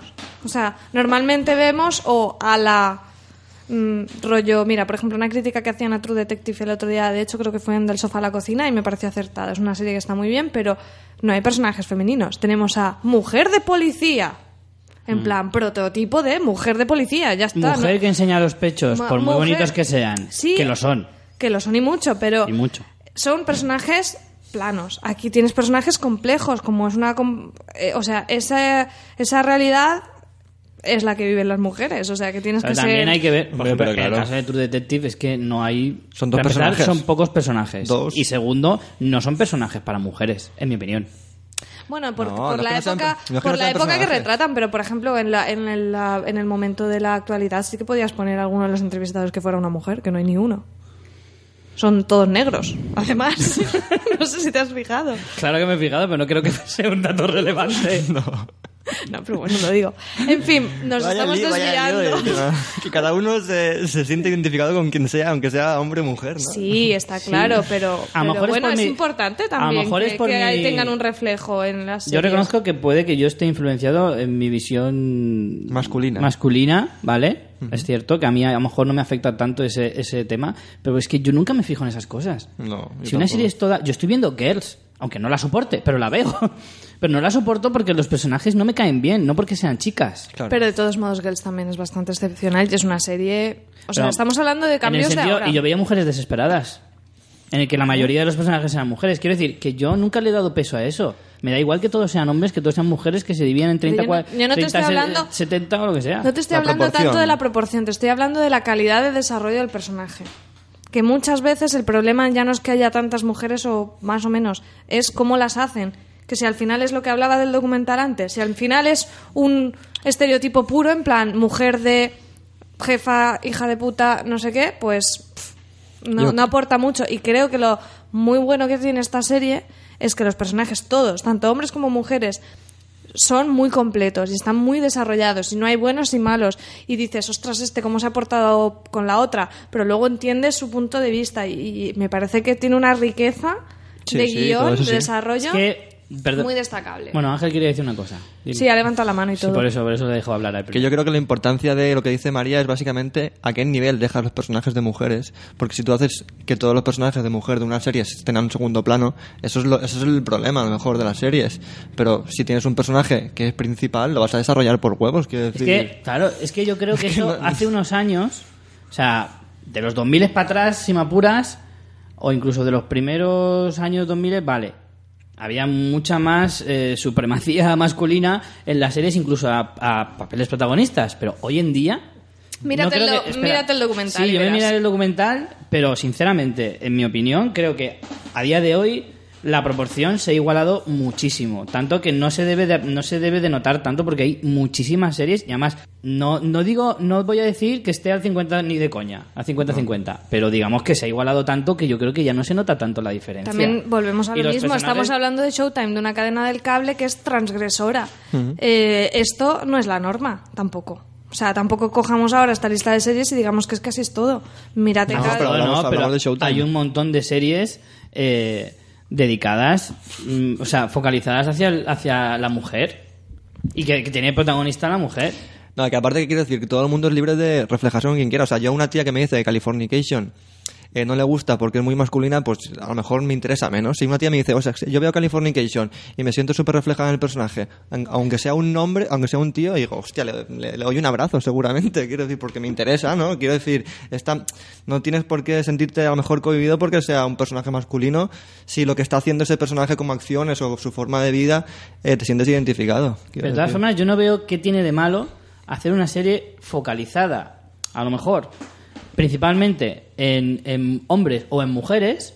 Pero que igualmente te, le puede interesar al otro sexo. Pero que yo no estoy se hablando de que te interese si más se o hacen- menos. Escúchame, si se hacen eh, series para mayores de 18 años, series para gente mm, de una determinada edad, gente hay series para homosexuales, hay series para, o sea, si hay series para que te pueden gustar a ti también, que te- perfectamente te pueden gustar a ti también, sin, sin, sin ser de ese grupo. Entonces, ¿qué tiene de malo que una serie como Californication, que es verdad que puede estar enfocada a un público más masculino, no le puede gustar a una mujer? ¿Por qué no?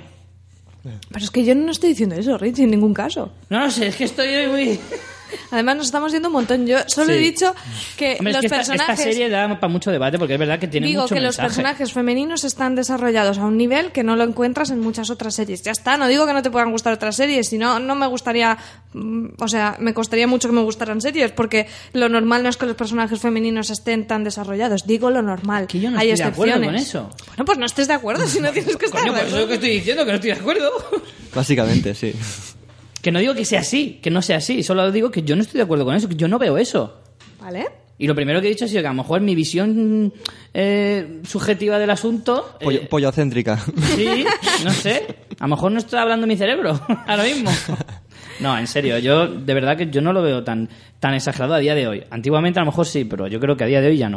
Yo creo que si te pusieras a verlo desde, desde esa óptica, no. Es eso, es que como estamos tan mediatizados, vemos normales cosas que a lo mejor cuando te paras a pensarlo y verlo Sí, desde sí, ese no punto de que no. vista, dices, ostras. A mí, por ejemplo, lo que, me normal". parece, lo que me parece una salvajada en personajes femeninos es Scarlett Johansson en Don John. Pero eso me parece una salvajada sea una mujer, sea un hombre. ¿Por qué, tío? Pero si es una, es un- es una caricatura de una No. de la sociedad que es real, además. No, pero porque el personaje ese es súper, súper típico. Quiero decir, estás llevado tan, tan, tan al límite que ni incluso el de Don John está tan llevado Es al que no- límite. no es que yo no he visto, la la película, no lo puedo criticar. decir así, con, con claro, con mucho, con mucho conocimiento de... Y aparte, el personaje nunca tiene una, quiero decir, nunca tiene una segunda oportunidad, una redención como el personaje principal. O sea, lo pones ahí como, no sé. ¿sabes? Como, bueno, es que ahí en ese debate no puedo entrar porque no he visto la película. Bueno, quiero decir eso, que también lo que dice María yo creo que tiene importancia en cuánto, cuántos personajes eh, protagonistas tienen, eh, eh, son femeninos o no. Que Y eso- son muy pocos, ¿eh? Por eso mismo. a lo mejor eso sí que- Estadísticamente son muy pocos. Eso sí que tendrá una base en plan estadística muy, muy real. Pero quiero decir que están más desarrollados o menos desarrollados o que sean más en plan, eh, no sé, que sean Es como que son secundarios. Son las dos cosas. Hay pocos que tengan una importancia dentro de las series. Hay pocos, aunque ahora veremos casos excepcionales. Y luego, cuando salen, muchas veces, todo esto estoy generalizando, son personajes muy planos. Ya está, o sea, y eso ya no es, o sea, a lo mejor no te has fijado, pero eso te digo yo que es así. Y creo que esto, eh, o sea, yo esta serie me, me di cuenta de decir, jolín, ¿qué personajes femeninos tiene? Porque incluso ya no solo la Vir- Virginia, la protagonista, sino muchos otros. El, el personaje de la mujer del, del decano, que no recuerdo cómo se llama, Sí. de la universidad, que tiene más importancia que el decano, que es que ahora no recuerdo, es un personaje prácticamente inaudito. a- al nivel, no que no salgan personas así, pero al nivel de profundidad que le dan a ese personaje, tú entiendes, o sea, su historia. Es una historia en plan de una mujer mayor, mujer de... Nunca te lo hubieran retratado así, nunca se hubiera, se hubiera puesto la atención a lo mejor en un personaje así. Y en esta historia lo ves y además es fascinante. O sea, es súper interesante. En cualquier caso, un serión. y vamos a pasar a otro porque llevamos aquí un rollo. Pero bueno, está bien el debate. Mira, un momen- solo un inciso. Venga, un inciso. Y no es por. Solo para que veamos un poco la comparativa, ¿vale? Estaba mirando ahora el guion del capítulo que hicimos de los pilotos, a ver cuántas series están centradas en mujeres como protagonistas y cuántas de hombres. ¿Vale? Así un recuento rápido. Eh, de mujeres, de las 27 que eran en total, las series, ¿vale? Tenemos Superfan Night, de mujeres, Trophy Wife, mujer. Eh, la de Lucky Seven no sé de qué iba. Eran hombres, eran. Bueno. Bueno. era un grupo, pero creo que eran hombres. Open, Open, bueno, la de Érase una vez en Wonderland, la protagonista era una mujer, aunque era más variado el, el elenco, ¿vale? Luego tenemos We Are Men, que es solo hombres, obviamente. Mom, protagonista mujer. Eh, a ver, a ver, a ver, a ver, a ver. ¿Vale? La NBC ni una. en la Fox tampoco. Y en la CW, Rain estaba protagonizada por una mujer, aunque habían también muchos chicos. Y de Originals, esa la viste tú, ¿no, Ángel? Era mitad y mitad, ¿no? Sí, mitad y mitad. Pero más hombres, sí. Desde luego hay más hombres de protagonistas. Luego hay series un poco más mm, generales, que no es ni de hombres ni de mujeres, que está más repartido. Madre mía, chaval, debate Pero de, de de solo- furor. Aquí falta Alonso Caparrós, chaval. Solo chicos, por ejemplo, o chicos como principales. Tenemos a lo mejor, bueno, Age of Shield no es solo chicos. Richie, yo te voy a proponer una cosa. Sí. Yo creo que este debate es súper interesante y además me parece que es muy guay. ¿Hacemos un furor, furor, chicos no, contra chicas? No, eh, no, me niego. Pero yo te digo que esto lo documentamos bien Sí, sí. y lo podemos hablar un día con profundidad porque te aseguro que si te pones a mirarlo bien, eh, no hay para nada una cosa, no, no está, no es ecuánime en absoluto. O sea, ya, ya lo hablaremos. Mira, Master of Sex nos da para el debate, pero lo veremos. Vamos a pasar, por favor, de serie, que Ángel está que se come vivo. No, tranquilos. Hombre, es que la que viene ahora es de las, de las Hombre, yo- más favoritas de Ángel y mía, sobre todo. Yo creo que es la serie de, Showtime, ¿no? Esta, ¿no? Californication. A mí me parece. Mm, hombre, a muy a mi pesar, te lo puedo asegurar, mm, no es la banderada. Dexter está por encima de esta. Muy a mi pesar, ¿eh? Madre mía, guau. Te lo digo. pero vamos. Bueno. Para, mí es, para mí es de lo mejorcito que yo he visto en, en estos últimos años. Sí. Yo la tengo entre mis cinco series favoritas. Californication, protagonizada por David Duchovny, nuestro gran Que amigo. dijeron, chico, ¿qué eres? ¿Adicto al sexo? Tengo un remedio estupendo, una serie. Totalmente real, ¿eh? Era, es, David Duchovny es adicto al sexo y ha tenido problemas. Sí, sí, sí. Y incluso creo que ha hecho películas eróticas, inclusive. Y claro, es como darle una botella de whisky a un alcohólico. a tope. Y pues nos cuenta pues, el personaje principal, que es Hank Moody, que es un novelista neoyorquino que vive en Los Ángeles y que tras publicar una pedazo de novela que, le ha dado mucho éxito, pues deja de escribir y digamos que está en su época más, más decadente. Y básicamente pues es un- una historia reflejo de, de los libros de, de, de Bukowski. Totalmente, si lees Mujeres o lees cualquier libro de, de Bukowski, ves totalmente esta serie reflejada y cómo va evolucionando el personaje a través de, de esa lectura. ¿no? Es un, también salen novelistas eh, contemporáneos, por ejemplo, nombrados como Chuck Palahniuk eh, en algunos capítulos. eh, tratan mucho, es muy, tiene mucha importancia el tema de la música. Es una tema, es una Sí, le hacen, le hacen muchas referencias a la cultura pop. Sí, eh, no, el rock and roll. en general. y al rock and roll sobre todo. De hecho, en, en la sexta temporada sale Marilyn Mason, o sea que tiene mucha mucha calidad, sobre todo a nivel de a nivel de diálogo. Es una gran diferencia, a lo mejor, entre otras series que tiene Showtime, que tiene el sexo como como como temática, pero este este personaje lo tiene también también eh, descrito, lo conoces tan bien que todas las acciones que, van- que a lo mejor llegan a un punto sexual están están narradas y justificadas, que a lo mejor con otras series, como ahora comentaremos en House of Lies, me suenan mucho más eh, eh, banales y sabes A ver, precipitadas. Sí, no, quiero decirte. A mí con Californication me pasó que es una serie que me encantó al principio y pese a que hay en plan buenorras desnudas todo el rato, que no me molestan, pero no hay buenorros. Y el problema es que para mí llegó un punto, yo me la dejé en la cuarta, la tengo pendiente, pendiente ¿eh? no, no sí, sí. la quiero ver. Pero llegó un punto en que era excesivo en el sentido de que al final si tú pones más una... O sea, si, si tú no eres... Si no lo pones proporcionalmente, se te come una cosa a la otra. Sí. Y a mí me dio la sensación que llegó un punto en la serie en que era ya eh, tan excesivo que se, que, se, que se iba, o sea, que la trama era totalmente secundaria. Sí. Se juntó con que bajó un poco el tema de la trama Sí. y a mí ya me cansaba un poco porque, bueno, que sí, que está guay, que los polvos y todos los desnudos que salen pueden ser justificados, pero bueno, no son todos justificados en no. absoluto. Quiero decirte, vende eso muchísimo la serie, pero no quiere decir que no tenga nada, no quiere decir que solo tenga eso. Hmm. Tiene una trama. Pero si me juntas que tiene eso un montón y encima la trama me baja, pues para mí pierde el interés. Claro, yo creo que Californication su primera temporada es brutal. Para mí el piloto es excelente. Incluso la primera secuencia, cuando lo vi, me- te quedas con la boca abierta.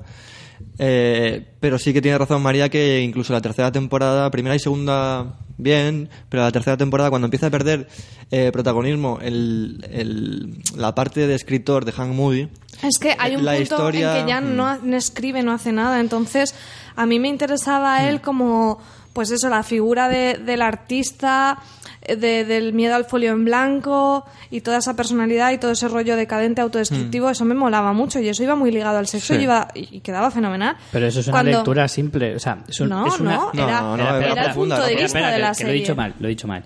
Eso es una lectura, eh, una de las lecturas que puedes sacar del personaje. A mí había veces en las que, sinceramente, lo que escribiera o no escribiera me daba igual.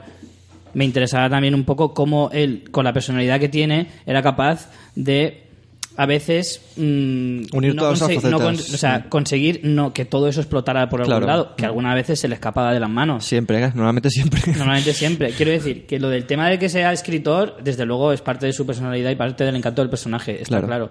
Pero el hecho de que escribiera o no escribiera, mm, a mí tampoco me pareció tan A importante ver, si es que tampoco, para la historia. tampoco importa tanto lo que escriba, es que pero, me, me interesaba pero más saber eh, su relación con, con su exmujer a veces Claro, que qué no, estaba no, escribiendo. Eso es lo más interesante, pero no, no te hablo tanto de lo que estuviera escribiendo como del hecho que escribiera, porque eso lo personaliza. O sea, Sí. me da igual lo que escriba, pero el hecho de que él sea escritor y todo eso le da un- una personalidad él. Una forma de si me quitas también. eso, mm, Pero es que el no te lo personaje quita está más cojo. no, porque en la ausencia de, de escribir algo, o sea, la ausencia de, de su trabajo, a veces también era lo que marcaba su personalidad y lo que le marcaba hacia el resto No, de personajes. No te estoy hablando tanto que en ese momento no escribiera porque estaba pasando por una crisis, porque eso es parte de trama de escritor. Vale, eso bien. El problema es cuando la trama de Suples. escritor no está por ningún sitio. Mm.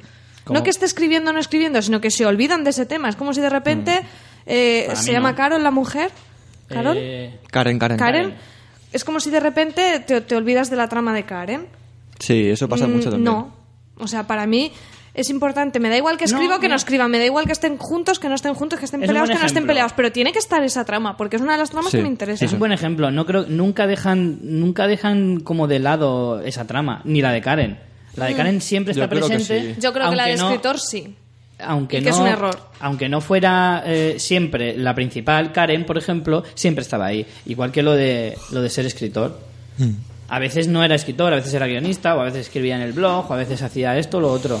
No, Pero- a mí, por ejemplo, hay realmente que, o sea, hay temporadas, por ejemplo, la tercera, que yo creo que intentan suplir esa profundidad de personaje con, con, persona- con por ejemplo, tres personajes femeninos, Hmm. dando importancia a tres personajes femeninos que, que bueno, que, es como la temporada segunda de Perdido, que al final desaparecen, quiere decir, no, que no, no tienen importancia. A Entonces, ver. yo creo que sí, María tiene razón en que hay momentos de la serie que suplen cierta profundidad, que es muy interesante, que es lo que más me gusta de la serie, con eh, excesivos, a lo mejor, sensacionalismo en el tema del sexo, Claro, ¿sabes? es que es con eso, o sea, situaciones muy extrañas es que, como que te aportan, porque a mí me gustan también, me aportan mucho, me aportan, no sé, incluso tiene humor, claro, tiene humor, tiene sexo, visualmente es, es atracti- agradecido. es atractivo, claro. Pero quiero decir que sí que María tiene razón que hay Pero que si te cargas temporadas la que trama bajan. de Karen, te, tra- te cargas eh, la relación con la hija, te cargas su parte de escritor, si al final solo es que estrambóticos son todos los polvos y que tal, pues para mí me, me pierdo el interés. Y es lo que me pasó y yo me la dejé, estaba comprobando ahora, la tengo parada en la cuarta temporada y fue por eso, o sea, porque porque para mí ya el personaje no me interesaba tanto y si quiero ver escenas subidas de tono, pues ya me pongo otras cosas, ¿sabes? No sé, no me engancha. Ha quedado claro que te pondrías. No, no, pero o sea, la, la serie se vuelve a, a reencontrar. Se reenconduce, Se ¿no? reencuentra, en la, sexta, Venga. en la sexta temporada se reencuentra. Para mí ya en la quinta me parece que recupera mucho el nivel. Es que es verdad que pega bajón hacia tercera, ya la tercera. Tercera cuarta temporada pueden ser a lo mejor un poquito más flojas. Sí. Pero a mí la quinta, por ejemplo, me, me La me quinta está muy, bien. satisfecho. Y sobre todo la relación a lo mejor del, del, de la- del novio de la hija, que es muy parecido a él, es un reflejo de sí mismo cuando era joven, eso está muy interesante. Pero la sexta Pero temporada... además en la, en la quinta temporada ves a un Hank Moody que por primera vez no es el malo de la película. Claro, que durante también. el resto de la serie siempre en él se focalizan todos los problemas, todo viene derivado de él a todo su alrededor. Bueno, que en el fondo parece que casi todos dependen de él. Mm. Eh, al menos Sí, sí, emocionalmente. sí, es en plan, o estás bien con Moody o tu vida es una mierda. Sí, sí, sí, sí. Y entonces es un poco como que al final en esta serie es un poco ese cambio de rol de decir, mm, hoy por una vez yo no soy el culpable de todo esto, yo soy el bueno, y ahí es lo que, de- a- para mí es lo que me, más, No me, sé. cho- más me, me, me gustó de, de esa temporada. Estáis hablando ahí en clave y como yo no he visto la quinta, me está dando ganas de verla, jo. Claro. No, realmente es una serie que merece mucho la pena porque es que aparte todos los personajes secundarios... El- me lo has Sí. quitado de la boca, apoyan, están muy apoyan- bien. o sea, quiero decir, está clarísimo que David Duchovny y que eh, Hank Moody es el personaje principal y eso no, eso no lo vas a hacer, no, coral. Pero todos los personajes aportan muy bien a toda su historia. Lo, lo complementan tan bien que, o sea, es que, Que se refleja, sí, muy bien. Marcy me parece brutal, Charlie Rankel, ¿qué vas a decir? de Rankel Charlie es Rankel es, es el mejor. Charlie Rankin La es hija. bestial. La hija es un personaje que al principio bueno, tiene, la tiene- hija al tiene principio mucho es adorable, poder. ¿eh? Sí. cuando se vuelve adolescente es, Es No es adorable, se ¿eh? podría meter en la misma habitación que la hija de Homeland, un rato ahí las dos que se, Se peleen. podían meter en la serie aquella de autobús de niños secuestrados.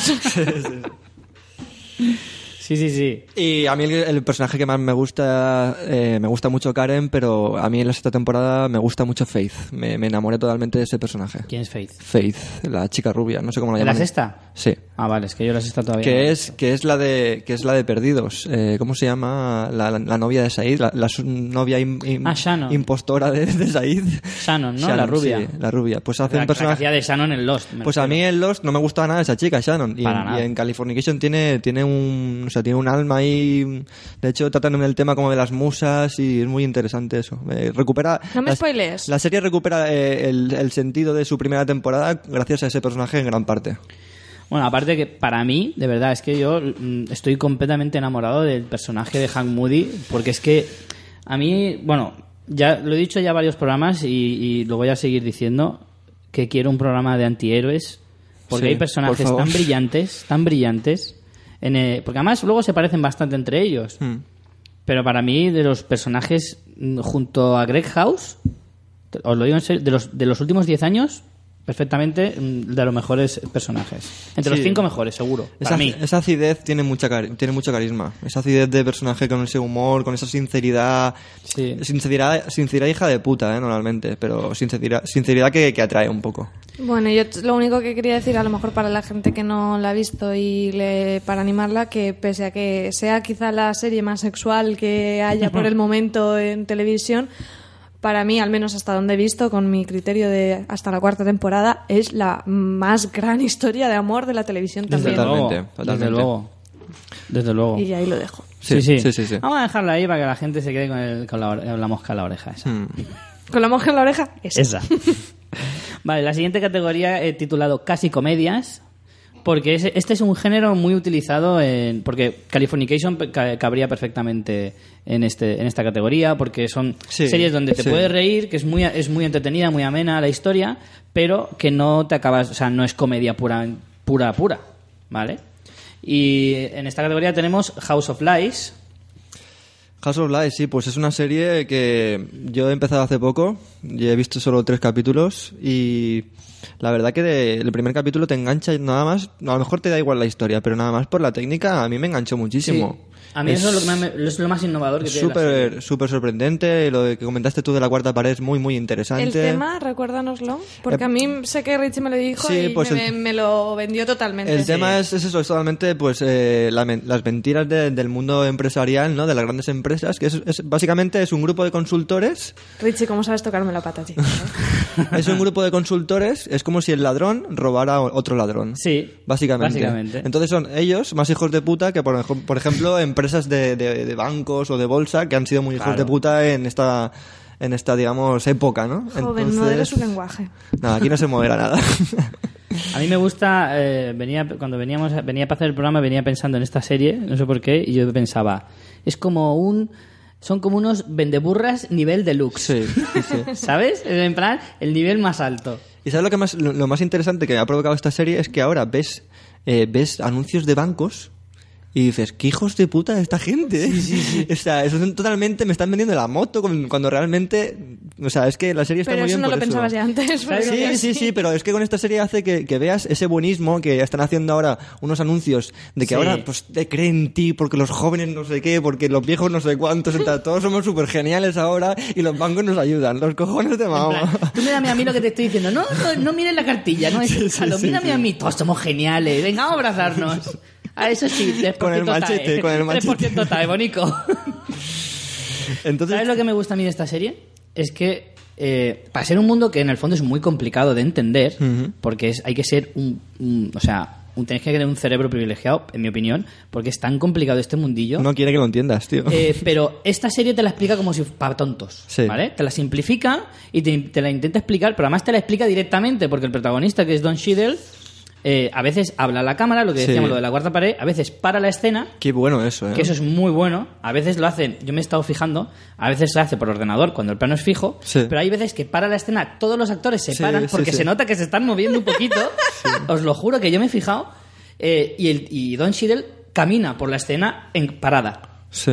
Y eso está muy chulo. A mí- Mm. Entonces el tío te habla a cámara y te va explicando lo que acaba de pasar. En plan, pues, ¿Cuántas contado temporadas tiene esto que no...? Pues ahora mismo está en La España, tercera, se está emitiendo la segunda en Canal Plus Series y la tercera se está emitiendo ahora en Estados Unidos. Mm. ¿Y ha tenido premios o...? Porque yo esta serie... Don Cheadle ha sido nominado este año a los Globos de Oro. Vale. Es que, ¿sabes qué pasa? Que esta serie me, me lía con el nombre de House of Life, House of Cars. Ahí Sí. lo han hecho un poco Yo cada mal vez que busco algo ¿eh? en internet, la primera que me sale es House of Cards y está, está siempre detrás. Creo que le ha hecho un flaco favor esto. Pero bueno, comparte, comparte cartel con Kristen Bell, que es una pedazo de actriz de televisión también muy buena, que tiene un personaje muy interesante. Yo es que la amo desde que, vi- desde que vi Verónica Mars, de la cual van a estrenar una peli dentro de poco. Y bueno, esta serie se estrenó en 2012 y, y ya os digo, sobre todo es muy interesante lo de la cuarta pared.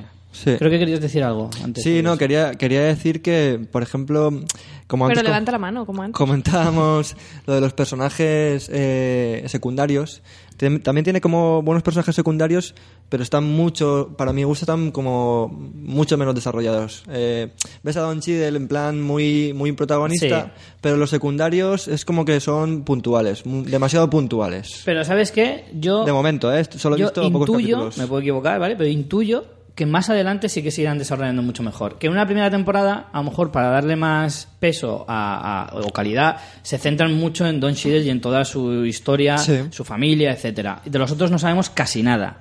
Pues son cuatro, ¿vale? En el equipo. Hmm. Sí. Don Cheadle y tres, eh, Kristen Bell y dos chicos más. Que son bastante graciosos Sí, también. Los tienen personajes son muy divertidos, pero es verdad que sí. no conoces absolutamente nada de ellos Sí, eso sí. que te van soltando como cosas a pinceladas. Y yo creo que eso está hecho a posta. Que Puede te van ser. soltando cosas a, a cuentagotas, ¿vale? Para que te vayas como generando un poco de interés sobre el personaje, en plan, ¿y este por qué dice eso? ¿O por qué está atormentado en sus relaciones? Cosas así, Mm. para que poco a poco luego te vayan contando, pues mira, este le pasó esto, lo otro, pero más adelante. Mm. Y a mí eso no me parece mal. Sí. Es una serie muy ligera, son solo 12 episodios de 20, ya os digo, no llegan a los 30 minutos y se ven muy bien. A mí me, me está gustando mucho. Además en España se están emitiendo a dos capítulos por, por semana y vamos, me están haciendo un rey. Vale, la siguiente que también eh, meto en esta categoría de casi comedias es Shameless, una de las series que más me han gustado en los últimos mm, dos o tres años. Es de las que más estoy disfrutando. La descubrí el año pasado, cuando estaba en su tercera temporada, justo antes de que se estrenara la tercera, me vi la primera y la segunda así rápidas, y, y ya me enganché con la tercera y ahora estoy viendo la cuarta, que acaban de, de estrenarla en Estados Unidos y aquí en España. Bueno, esta serie eh, está protagonizada por William H. Macy, que es un actor bastante reconocible, de rostro conocido. Y Amy Rossum, que no es tan conocida a lo mejor, pero, pero la verdad es que hace un papel muy bueno. Eh, se estrenó en el año 2011, va por su cuarta temporada, como os digo, y está basada en una serie de Channel 4 del mismo nombre, que para los que seáis muy puristas, me vais a, a lo mejor me vais a criticar un poco, pero bueno, esto en razón de gustos. Eh, para mí la inglesa, que creo que va por su décima o duodécima temporada, Sí, me parece que sí. la británica mm, no me gusta ni la mitad que esta. Para mí la versión americana es mucho mejor, para mí. Yo he Y visto, yo he escuchado a mucha gente decir lo mismo. yo he visto el piloto de la, de la británica y la verdad que tiene el rollo decadente. Yo creo que la realización también. Que la realización es mucho menos dinámica, más, ¿Sabes abur- qué más pasa? Que aburrida. yo creo, y lo digo totalmente en serio, aunque, bueno, a ver, tampoco es que sea un entendido en este caso de lo que voy a decir, pero tengo la sensación, con lo, que no- con lo que bien que hablamos nosotros aquí de la realización británica y de la televisión británica, lo buena que es, Sí. si esta serie va por su décima temporada, quiere decir que es una serie de hace más de 10 años. Y puede que esa- en esa época la técnica fuera muy distinto, porque la televisión ha evolucionado mucho, pero sobre todo en los últimos 6-7 años como mucho. Si te vas a 10 años o más, la televisión era muy distinta a como es ahora. Tanto en Estados Unidos, porque eso se puede ver en series que se estrenaron en, en 2000, 2001, a las que se estrenan ahora en 2010, hay una diferencia brutal. Y yo creo que eso es lo que le pasa a esta serie, la británica.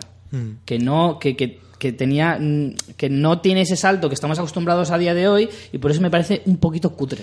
Yo creo, creo que incluso he, he o sea, he escuchado, yo no, no he visto no he visto las dos para decirlo, pero he escuchado que creo que tiene un peso más dramático la, la británica.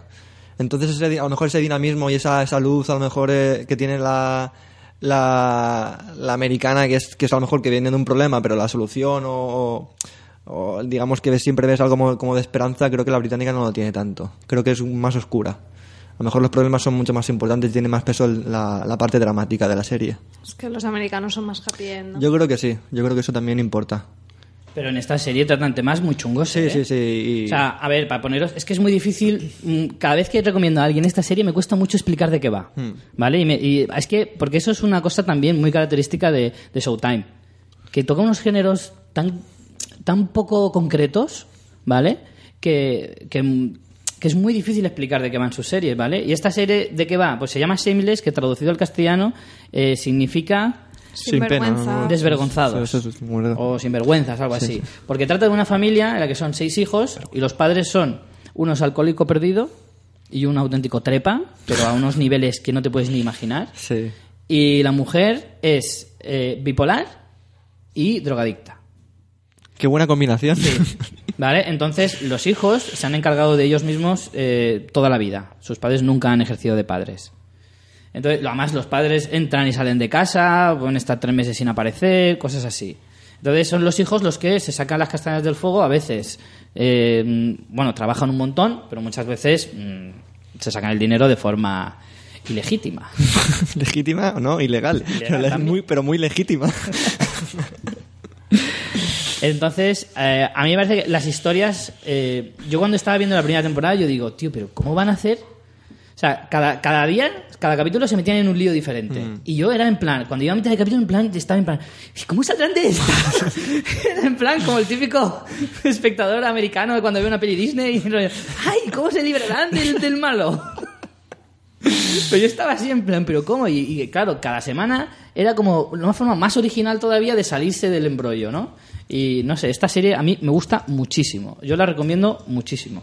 Yo, a mí me, han- me la han recomendado mucho eh, y muchas personas diferentes. Todo el mundo me dice que te partes el culo, que el personaje principal es, es brutal y, y que merece mucho la pena porque que te ríes muchísimo. Sí, sí, aparte de que los temas sean así bastante interesantes, te ríes bastante. Y que en tiene un toque casos. también incluso surrealista interesante también, ¿no? Sí. Eh, Y el humor negro es, vamos, Sí. marca de la casa de Showtime. Vale, pasamos a la siguiente. Estas eh, las he llamado comedias de herencia Friends, porque son dos series protagonizadas por dos antiguos eh, miembros del elenco de la serie Friends. Una es Episodes, protagonizada por Matt LeBlanc, estrenada en 2011 y que va por su tercera temporada. Y gira en torno... Esta me, me parece original porque Matt LeBlanc hace de Matt LeBlanc. sí. ¿vale? Se interpreta a sí mismo y eh, trata sobre la historia de que un- una pareja de guionistas eh, británicos que han tenido mucho éxito con una serie eh, ahí en el Reino Unido les contratan en un gran estudio americano para hacer la, un remake de su serie. Entonces es súper divertido, aparte de que el personaje Matt LeBlanc es bestial y para todos los superfans de Friends Sí. no tiene nada que ver con Friends, pero te da un. Como se parece mucho. El Matt LeBlanc se parece mucho al personaje de Joey Triviani. Como que te recuerda mucho y es como. ¡Ay! ¡Qué, Esa melancolía ahí un poco, ¿no? Sí. ¡Qué gustico de verte! Yo vi el piloto y la es verdad muy entrañable, ¿no? Y. que para- me parecía interesante porque en el piloto no sale casi más LeBlanc, pero mm, no sé, los, los, los guionistas que como que le dan peso también a, a la historia, me parecía como unos diálogos muy muy buenos. O sea, me, Mm. Sí, me- sí. O sea, y un, un nivel, sí, un nivel de humor así como muy interesante a nivel de diálogo, no es en plan de acción todo, es todo diálogo así y me parece, no sé, he visto el piloto solo, pero me parece interesante la serie. Aparte de lo, de lo genial que, te- que puede ser volver a ver a, a Joey Triviani en Sí. pantalla, tiene otra cosa esta serie que me encanta y es que hace una sátira muy, muy bruta y muy brutal de lo que es la televisión americana y muy, y muy real. Sí. Realmente, o sea, se lo toman a, a coña, ¿vale? Pero es muy, muy realista de cómo funciona la televisión americana, ¿vale? Tienes al típico productor hijo puta que te vende la moto, que te, que, que te abraza, te da una copa de champán en una gala y al día siguiente está diciendo esa puta de mierda, no sé qué, no sé cuántos, y no sabe ni cómo, te- ni cómo se llama tu serie. Hmm. Ni, ni la ha visto. Y te dice que es la mejor serie del año. y cosas así, y es que es genial. Sí, me gusta porque, claro, utilizan los personajes de los guionistas que son británicos, entonces aprovechan para contarlo de una forma exterior ese mundo que dices tú. Exacto. Claro, cómo ellos llegan, cómo les cuentan el rollo y todo eso, sí, eso está. Y también te cuentan algo que ha pasado tantísimas veces en Estados Unidos, que es coger una idea de otros y a americanizarla. Y reventarla. Y no tener nada que ver una que otra, ¿sabes? Y A mí- empezar diciendo, este, eh, este personaje, pues bueno, en vez de ser un hombre de 50 años, así gordo y, y muy culto, pues vamos a pasar, eh, ¿qué te parece si en vez de eso lo cambiamos un poquito, un poquito, y lo convertimos en un tío de 30, súper guapo, súper no sé qué, y no es profesor, es, mm, yo qué sé, Jardinero. otra- Sí. Y entonces el otro se queda, eh, pero bueno, pero tú no querías, eh, ¿cómo es esto?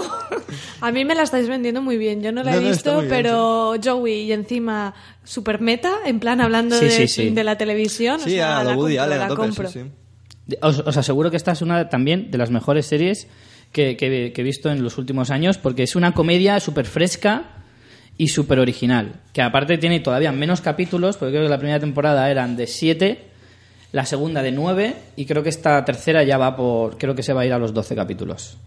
Y también es cortita, no llega a, los, a la media hora. Siempre pasa de 20 minutos, pero no llega a los 30. Y está muy bien, muy recomendable. La otra serie eh, de esta categoría era Web Therapy, protago- protagonizada por Lisa Kudrow, que era Phoebe de Friends. Sí, yo, yo en su época vi los dos primeros eh, capítulos, no vi nada más, porque eh, lo interesante de esta serie, que para mí también es su hándicap a la vez, es que está muy eh, cuadriculada el formato, porque el formato de la serie es totalmente eh, cámara frontal porque se basa en las cámaras web de los ordenadores. Sí. Porque Lisa Kudrow es, es una terapeuta que, que hace, digamos, sus sesiones a- vía internet. Mm. Entonces utiliza el, el recurso de la cámara rollo en plan Skype o como sea. Entonces todo te lo cuenta ahí. Entonces nunca sale de ese, de ese formato y a mí me, me, me llegó a cansar y... Es que eso es, eso es un, como un bache que se pone la propia serie a sí misma como muy gordo, ¿no? Estaba es interesante, muy difícil hacer claro, una serie así. Estaba interesante el formato, pero no sé, no sé por qué se obligaron a no salir de eso Mm. y tener a lo mejor un poco de, de, de- de respiro con otros tipos de secuencia con, no- con ese tipo de, con esa, con- o sea, con esa cámara, o sea, utilizar otros recursos. Yo Y- te, voy a decir una, te voy a decir una cosa con esta serie. Cuando Hmm. empecé a verla me pasó lo mismo que a ti. Justo lo que acabas de decir. Vi dos capítulos y me pareció que ese formato no me iba a cuadrar a mí mucho. Sí. Y sinceramente no, le da- no daba un duro por la serie. Y como que la dejé respirar en plan, a ver qué pasa con esta serie. Hmm. Si se cancela en la primera temporada, no la veo. Hmm. Pero como ahora ya ha alcanzado una tercera temporada, tengo como curiosidad y creo que la voy a retomar. No sé, o sea, habían diálogos interesantes, como siempre en Showtime, pero no sé, era eso que siempre fuera una cámara frontal, no sé, incluso perdía, perdía gracia, no sé, no sé. Para mí el... Era muy arriesgado, eso Sí, desde luego. para mí es demasiado, para mí es demasiado. Pero a la vez, o sea, a pesar de que pueda ser arriesgado, es, mm, no sé, innovador y a la vez Sí. te puede dar al menos curiosidad, que es lo que me pasó a mí. Claro, claro, yo lo vi por eso también. claro. No solo porque también me apetecía ver, como me pasaba en el caso de episo- Episodes, eh, ver a Matt LeBlanc, quería ver a Lisa Kudrow cómo se, cómo se desenvolvía. Aunque hace, para mí hace un personaje como de Phoebe, pero muy exagerado. Porque es un personaje en la que es, es Sí, muy, exagerado es mucho decir, ¿eh? No, no, es... A ver, entiéndeme, o sea... Es como tiene- si Phoebe se- se hubiese hecho mayor. Exagerar a Phoebe es una locura. Pues como- en ciertos aspectos de la personalidad del personaje de Phoebe, sí. Porque es un personaje muy borde, muy desagradable en algunos puntos, como muy, a veces muy egocéntrico. Que eso sí que lo comparte con el personaje de Finney. Lo que no tiene son sus rarezas, características de, de ella y tal, pero en algunas cosas a mí sí que, se- sí que me recordaba. Es difícil que no te recuerde viéndola a ella. Pues claro, aparte de eso. Pero bueno, no sé, yo la serie esta, ya os digo, voy a darle una segunda oportunidad. A ver qué tal. Pues ya no. Y bueno, hasta aquí vamos a dejar el programa de Showtime. Nos ha dejado así un poco de. Nos hemos dejado algunas fuera, así que haremos una segunda parte. Sí, seguro. Más Nos hemos dejado algunas gordas fuera Wits, y muy sí, sí. importantes. Tú eras Fall, El Wall, Dexter. Como al final no vamos a hacer el monográfico de Dexter porque no ha habido mayoría Claro, a claro. favor, pues queremos da- darle un poquito más de tiempo, pues en otro programa le dedicaremos un, un espacio un poco más amplio, Por lo menos cuatro minutos. como, como mucho. Eh, hombre, solo para hablar de lo malo que fue el final, ya tenemos un rato. Y nada, y aparte tenemos unas cuantas más eh, importantes del, ca- del canal y pues eso, haremos una segunda parte eh, de seguimiento a este canal. A lo Kill Bill, a tope. Volumen 2, claro, lo vamos a poner así en el título. Vamos a poner Showtime Exacto. Volumen 1. Así que nada, hasta aquí eh, queda el tema de hoy. Y antes de, bueno, de recomendaciones y final, los mensajes de los oyentes de esta última Sí, semanita. porque tenemos bastantes cositas, aparte de algunas que nos dejamos retrasadas eh, porque íbamos mal de tiempo. Eh, tenemos un mensaje que además me hizo bastante ilusión porque nos lo escriben Ay, desde... sí, sí, no, sí. ese no, ese también. Ah, vale. Ah, pues no, no, ese no. Es uno que... No, porque ya sé cuál dices tú. Y este no, no os lo he comentado, por eso no os podía hacer ilusión. ¿Y ¿Tú qué sabes? Es de Guillermo, que nos escribe desde México. Tenemos oyentes ¡Oh! de México. ¡México lindo! ¿Cómo me gusta? A lo mejor ya no le gusta tanto si empiezas a imitar acento mexicano. No, hombre. Seguramente. ¿Por qué? No me sé. encanta México. Y a mí me encanta más. Y he ido y me gusta mucho y quiero volver. Ay, porque hayas ido, te tiene que gustar más que a mí. Vale. Según, eh, según nuestro amigo Eric, dice que yo tengo un cuarto de azteca porque no tengo pelos en el culo. Así que si yo tengo raíces mexicanas, Apocalipto, te voy a llamar ahora. así me llama él a veces. claro que sí. Bueno, vamos a leer en los mensajes de Guillermo. Dice... Espero que para este episodio, para el siguiente, ya tengan una opinión. Me encanta porque nos habla de usted, como hablan ahí. Acerca de Intelligence, que muchos por ser el Parecemos mítico- gente respetada y todos y nos hablan de usted. Eh, una opinión acerca de Intelligence que muchos por ser el mítico Sawyer ya le, per- ya le perdonan la vida a tan mala y, per- y predecible serie. Ay, no me digas eso, que yo la voy a empezar esta semana. Por Dios, como a la super super rar- rarma Ah, supongo que será lo de Dharma definitiva, no sé. Le pone a ser cuidado por una chica que en el primer episodio ya casi la matan.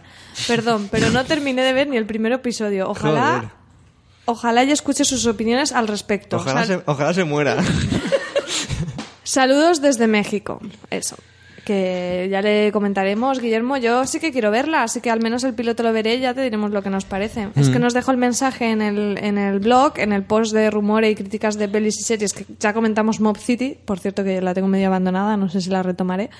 Y, y eso Pues dejar medio abandonada una serie de seis capítulos no es, no es muy buena señal. No lo es. Aunque también me han dicho, me han recomendado que la serie empieza, el piloto es una auténtica castaña, pero que luego mejora mucho. Bueno, El caso es que, en el caso de Intelligence, yo me la voy a empezar esta semana. Así que mm, el programa de la semana que viene, si ya he visto el, el primer episodio, yo la comentaré por lo menos. ¿Qué más tenemos? Vale, y después tenemos un mensaje de June que nos escribe mucho. Este, este es el guay. Me salen corazoncitos de los ojos.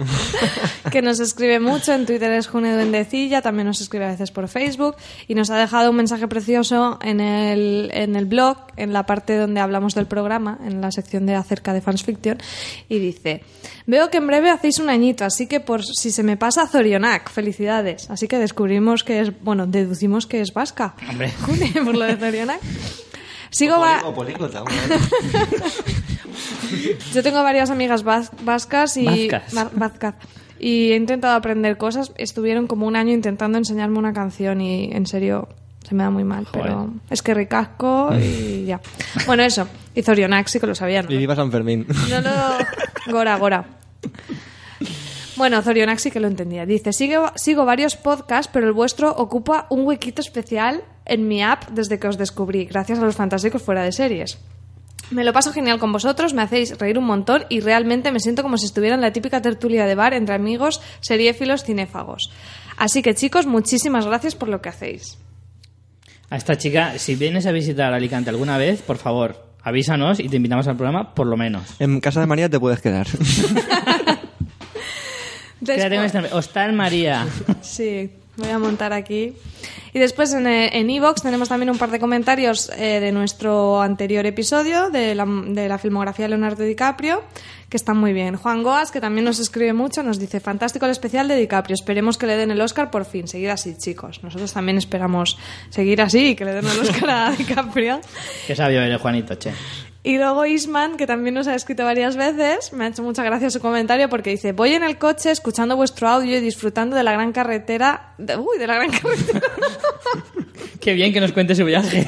Siete carriles, qué bien. ¿Qué está rodando? ¿Está rodando una road movie? Ay, che, callaos. Con Ben Stiller. A ver, dice... Voy a empezar porque me estáis liando. Dice Isman, voy en coche escuchando vuestro audio y disfrutando de la gran carrera de Leo. Mi novia, en cambio, no le gusta y quiere estrellar el coche. Jolines. Des- Pero sabe que es peor para ella, eso, ¿no? Sí. ¿Pero no le gusta la carrera de Leonardo o no le gusta nuestro podcast? Es diferente. ¿Y qué más tenemos por aquí? Luego en Twitter tenemos un nuevo oyente también, Mario Sánchez, que es arroba solarisank, que nos dice que, bueno, que estar guapo, refiriéndose a Leonardo DiCaprio, no está reñido con ser buen actor, papelón en Shutter Island y en Origen. Me quedo con muchas, se lo merece. Y luego no- nos criticaba un poco, dice, a propósito, gran podcast, sois frescos y espontáneos, pero tenéis que prepararlo un poquito más, seguid así.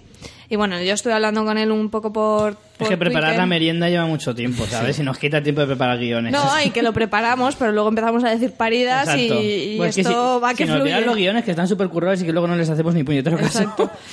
Y por último también me gustaría agradecer a hermespod.es, que es una aplicación de podcast para, para Windows. Hemos ganado gracias a la asociación de podcast, o sea, a la asociación de podcast, a la organización de, la J, de las JPod.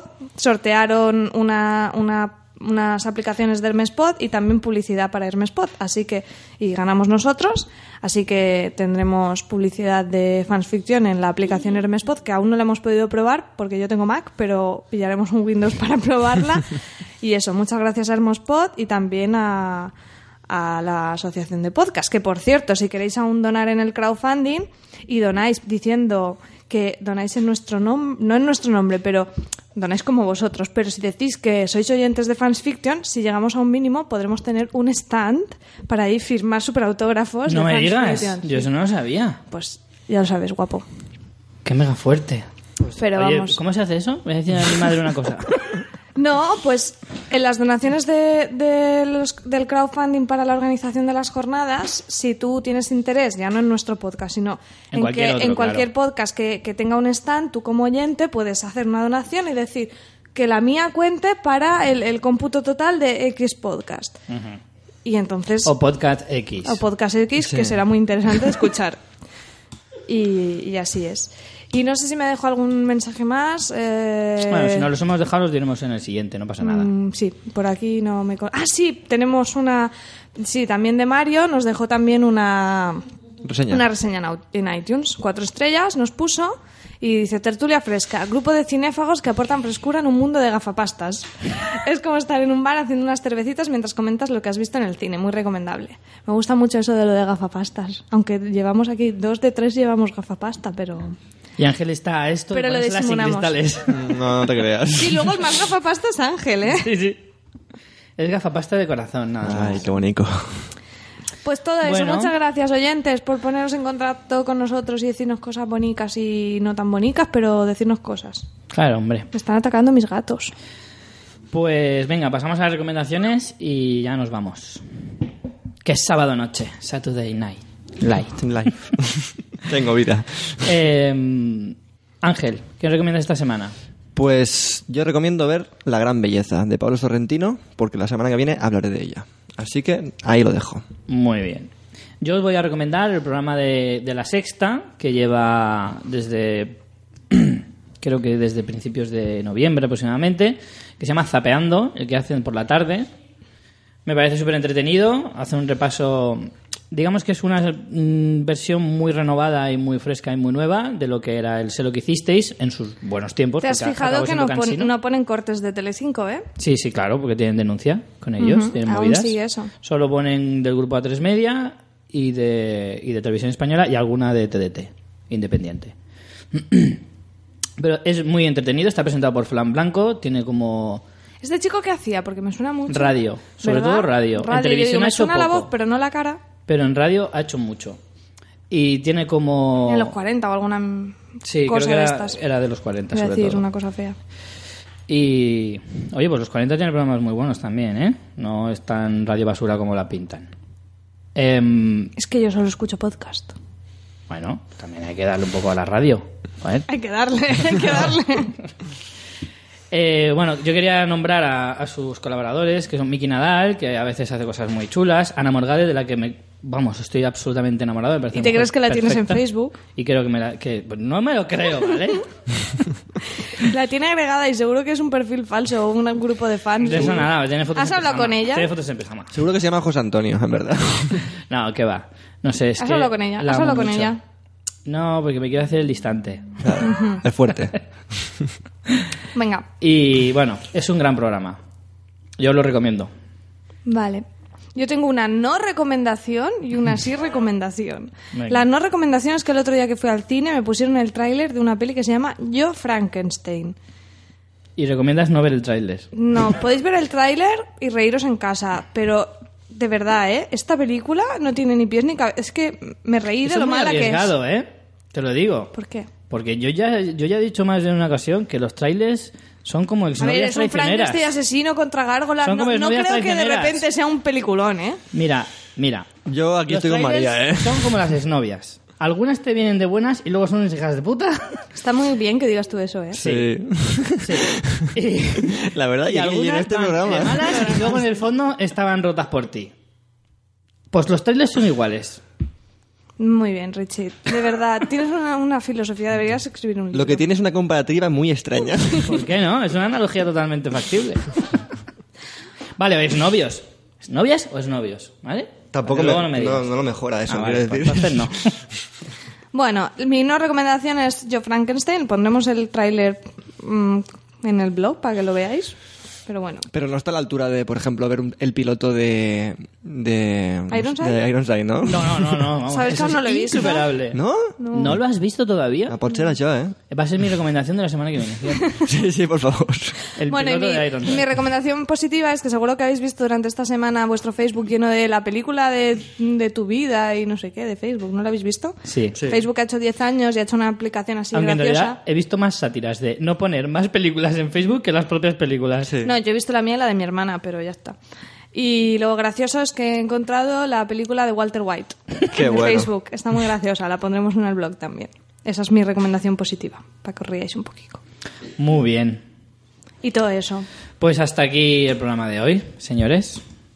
Así que con esto y un bizcocho, María, nos vemos la semana que viene. Muy bien. Muchos besitos a todos. Haz fuerza para la semana Venga, que viene. vendré a ver qué pasa.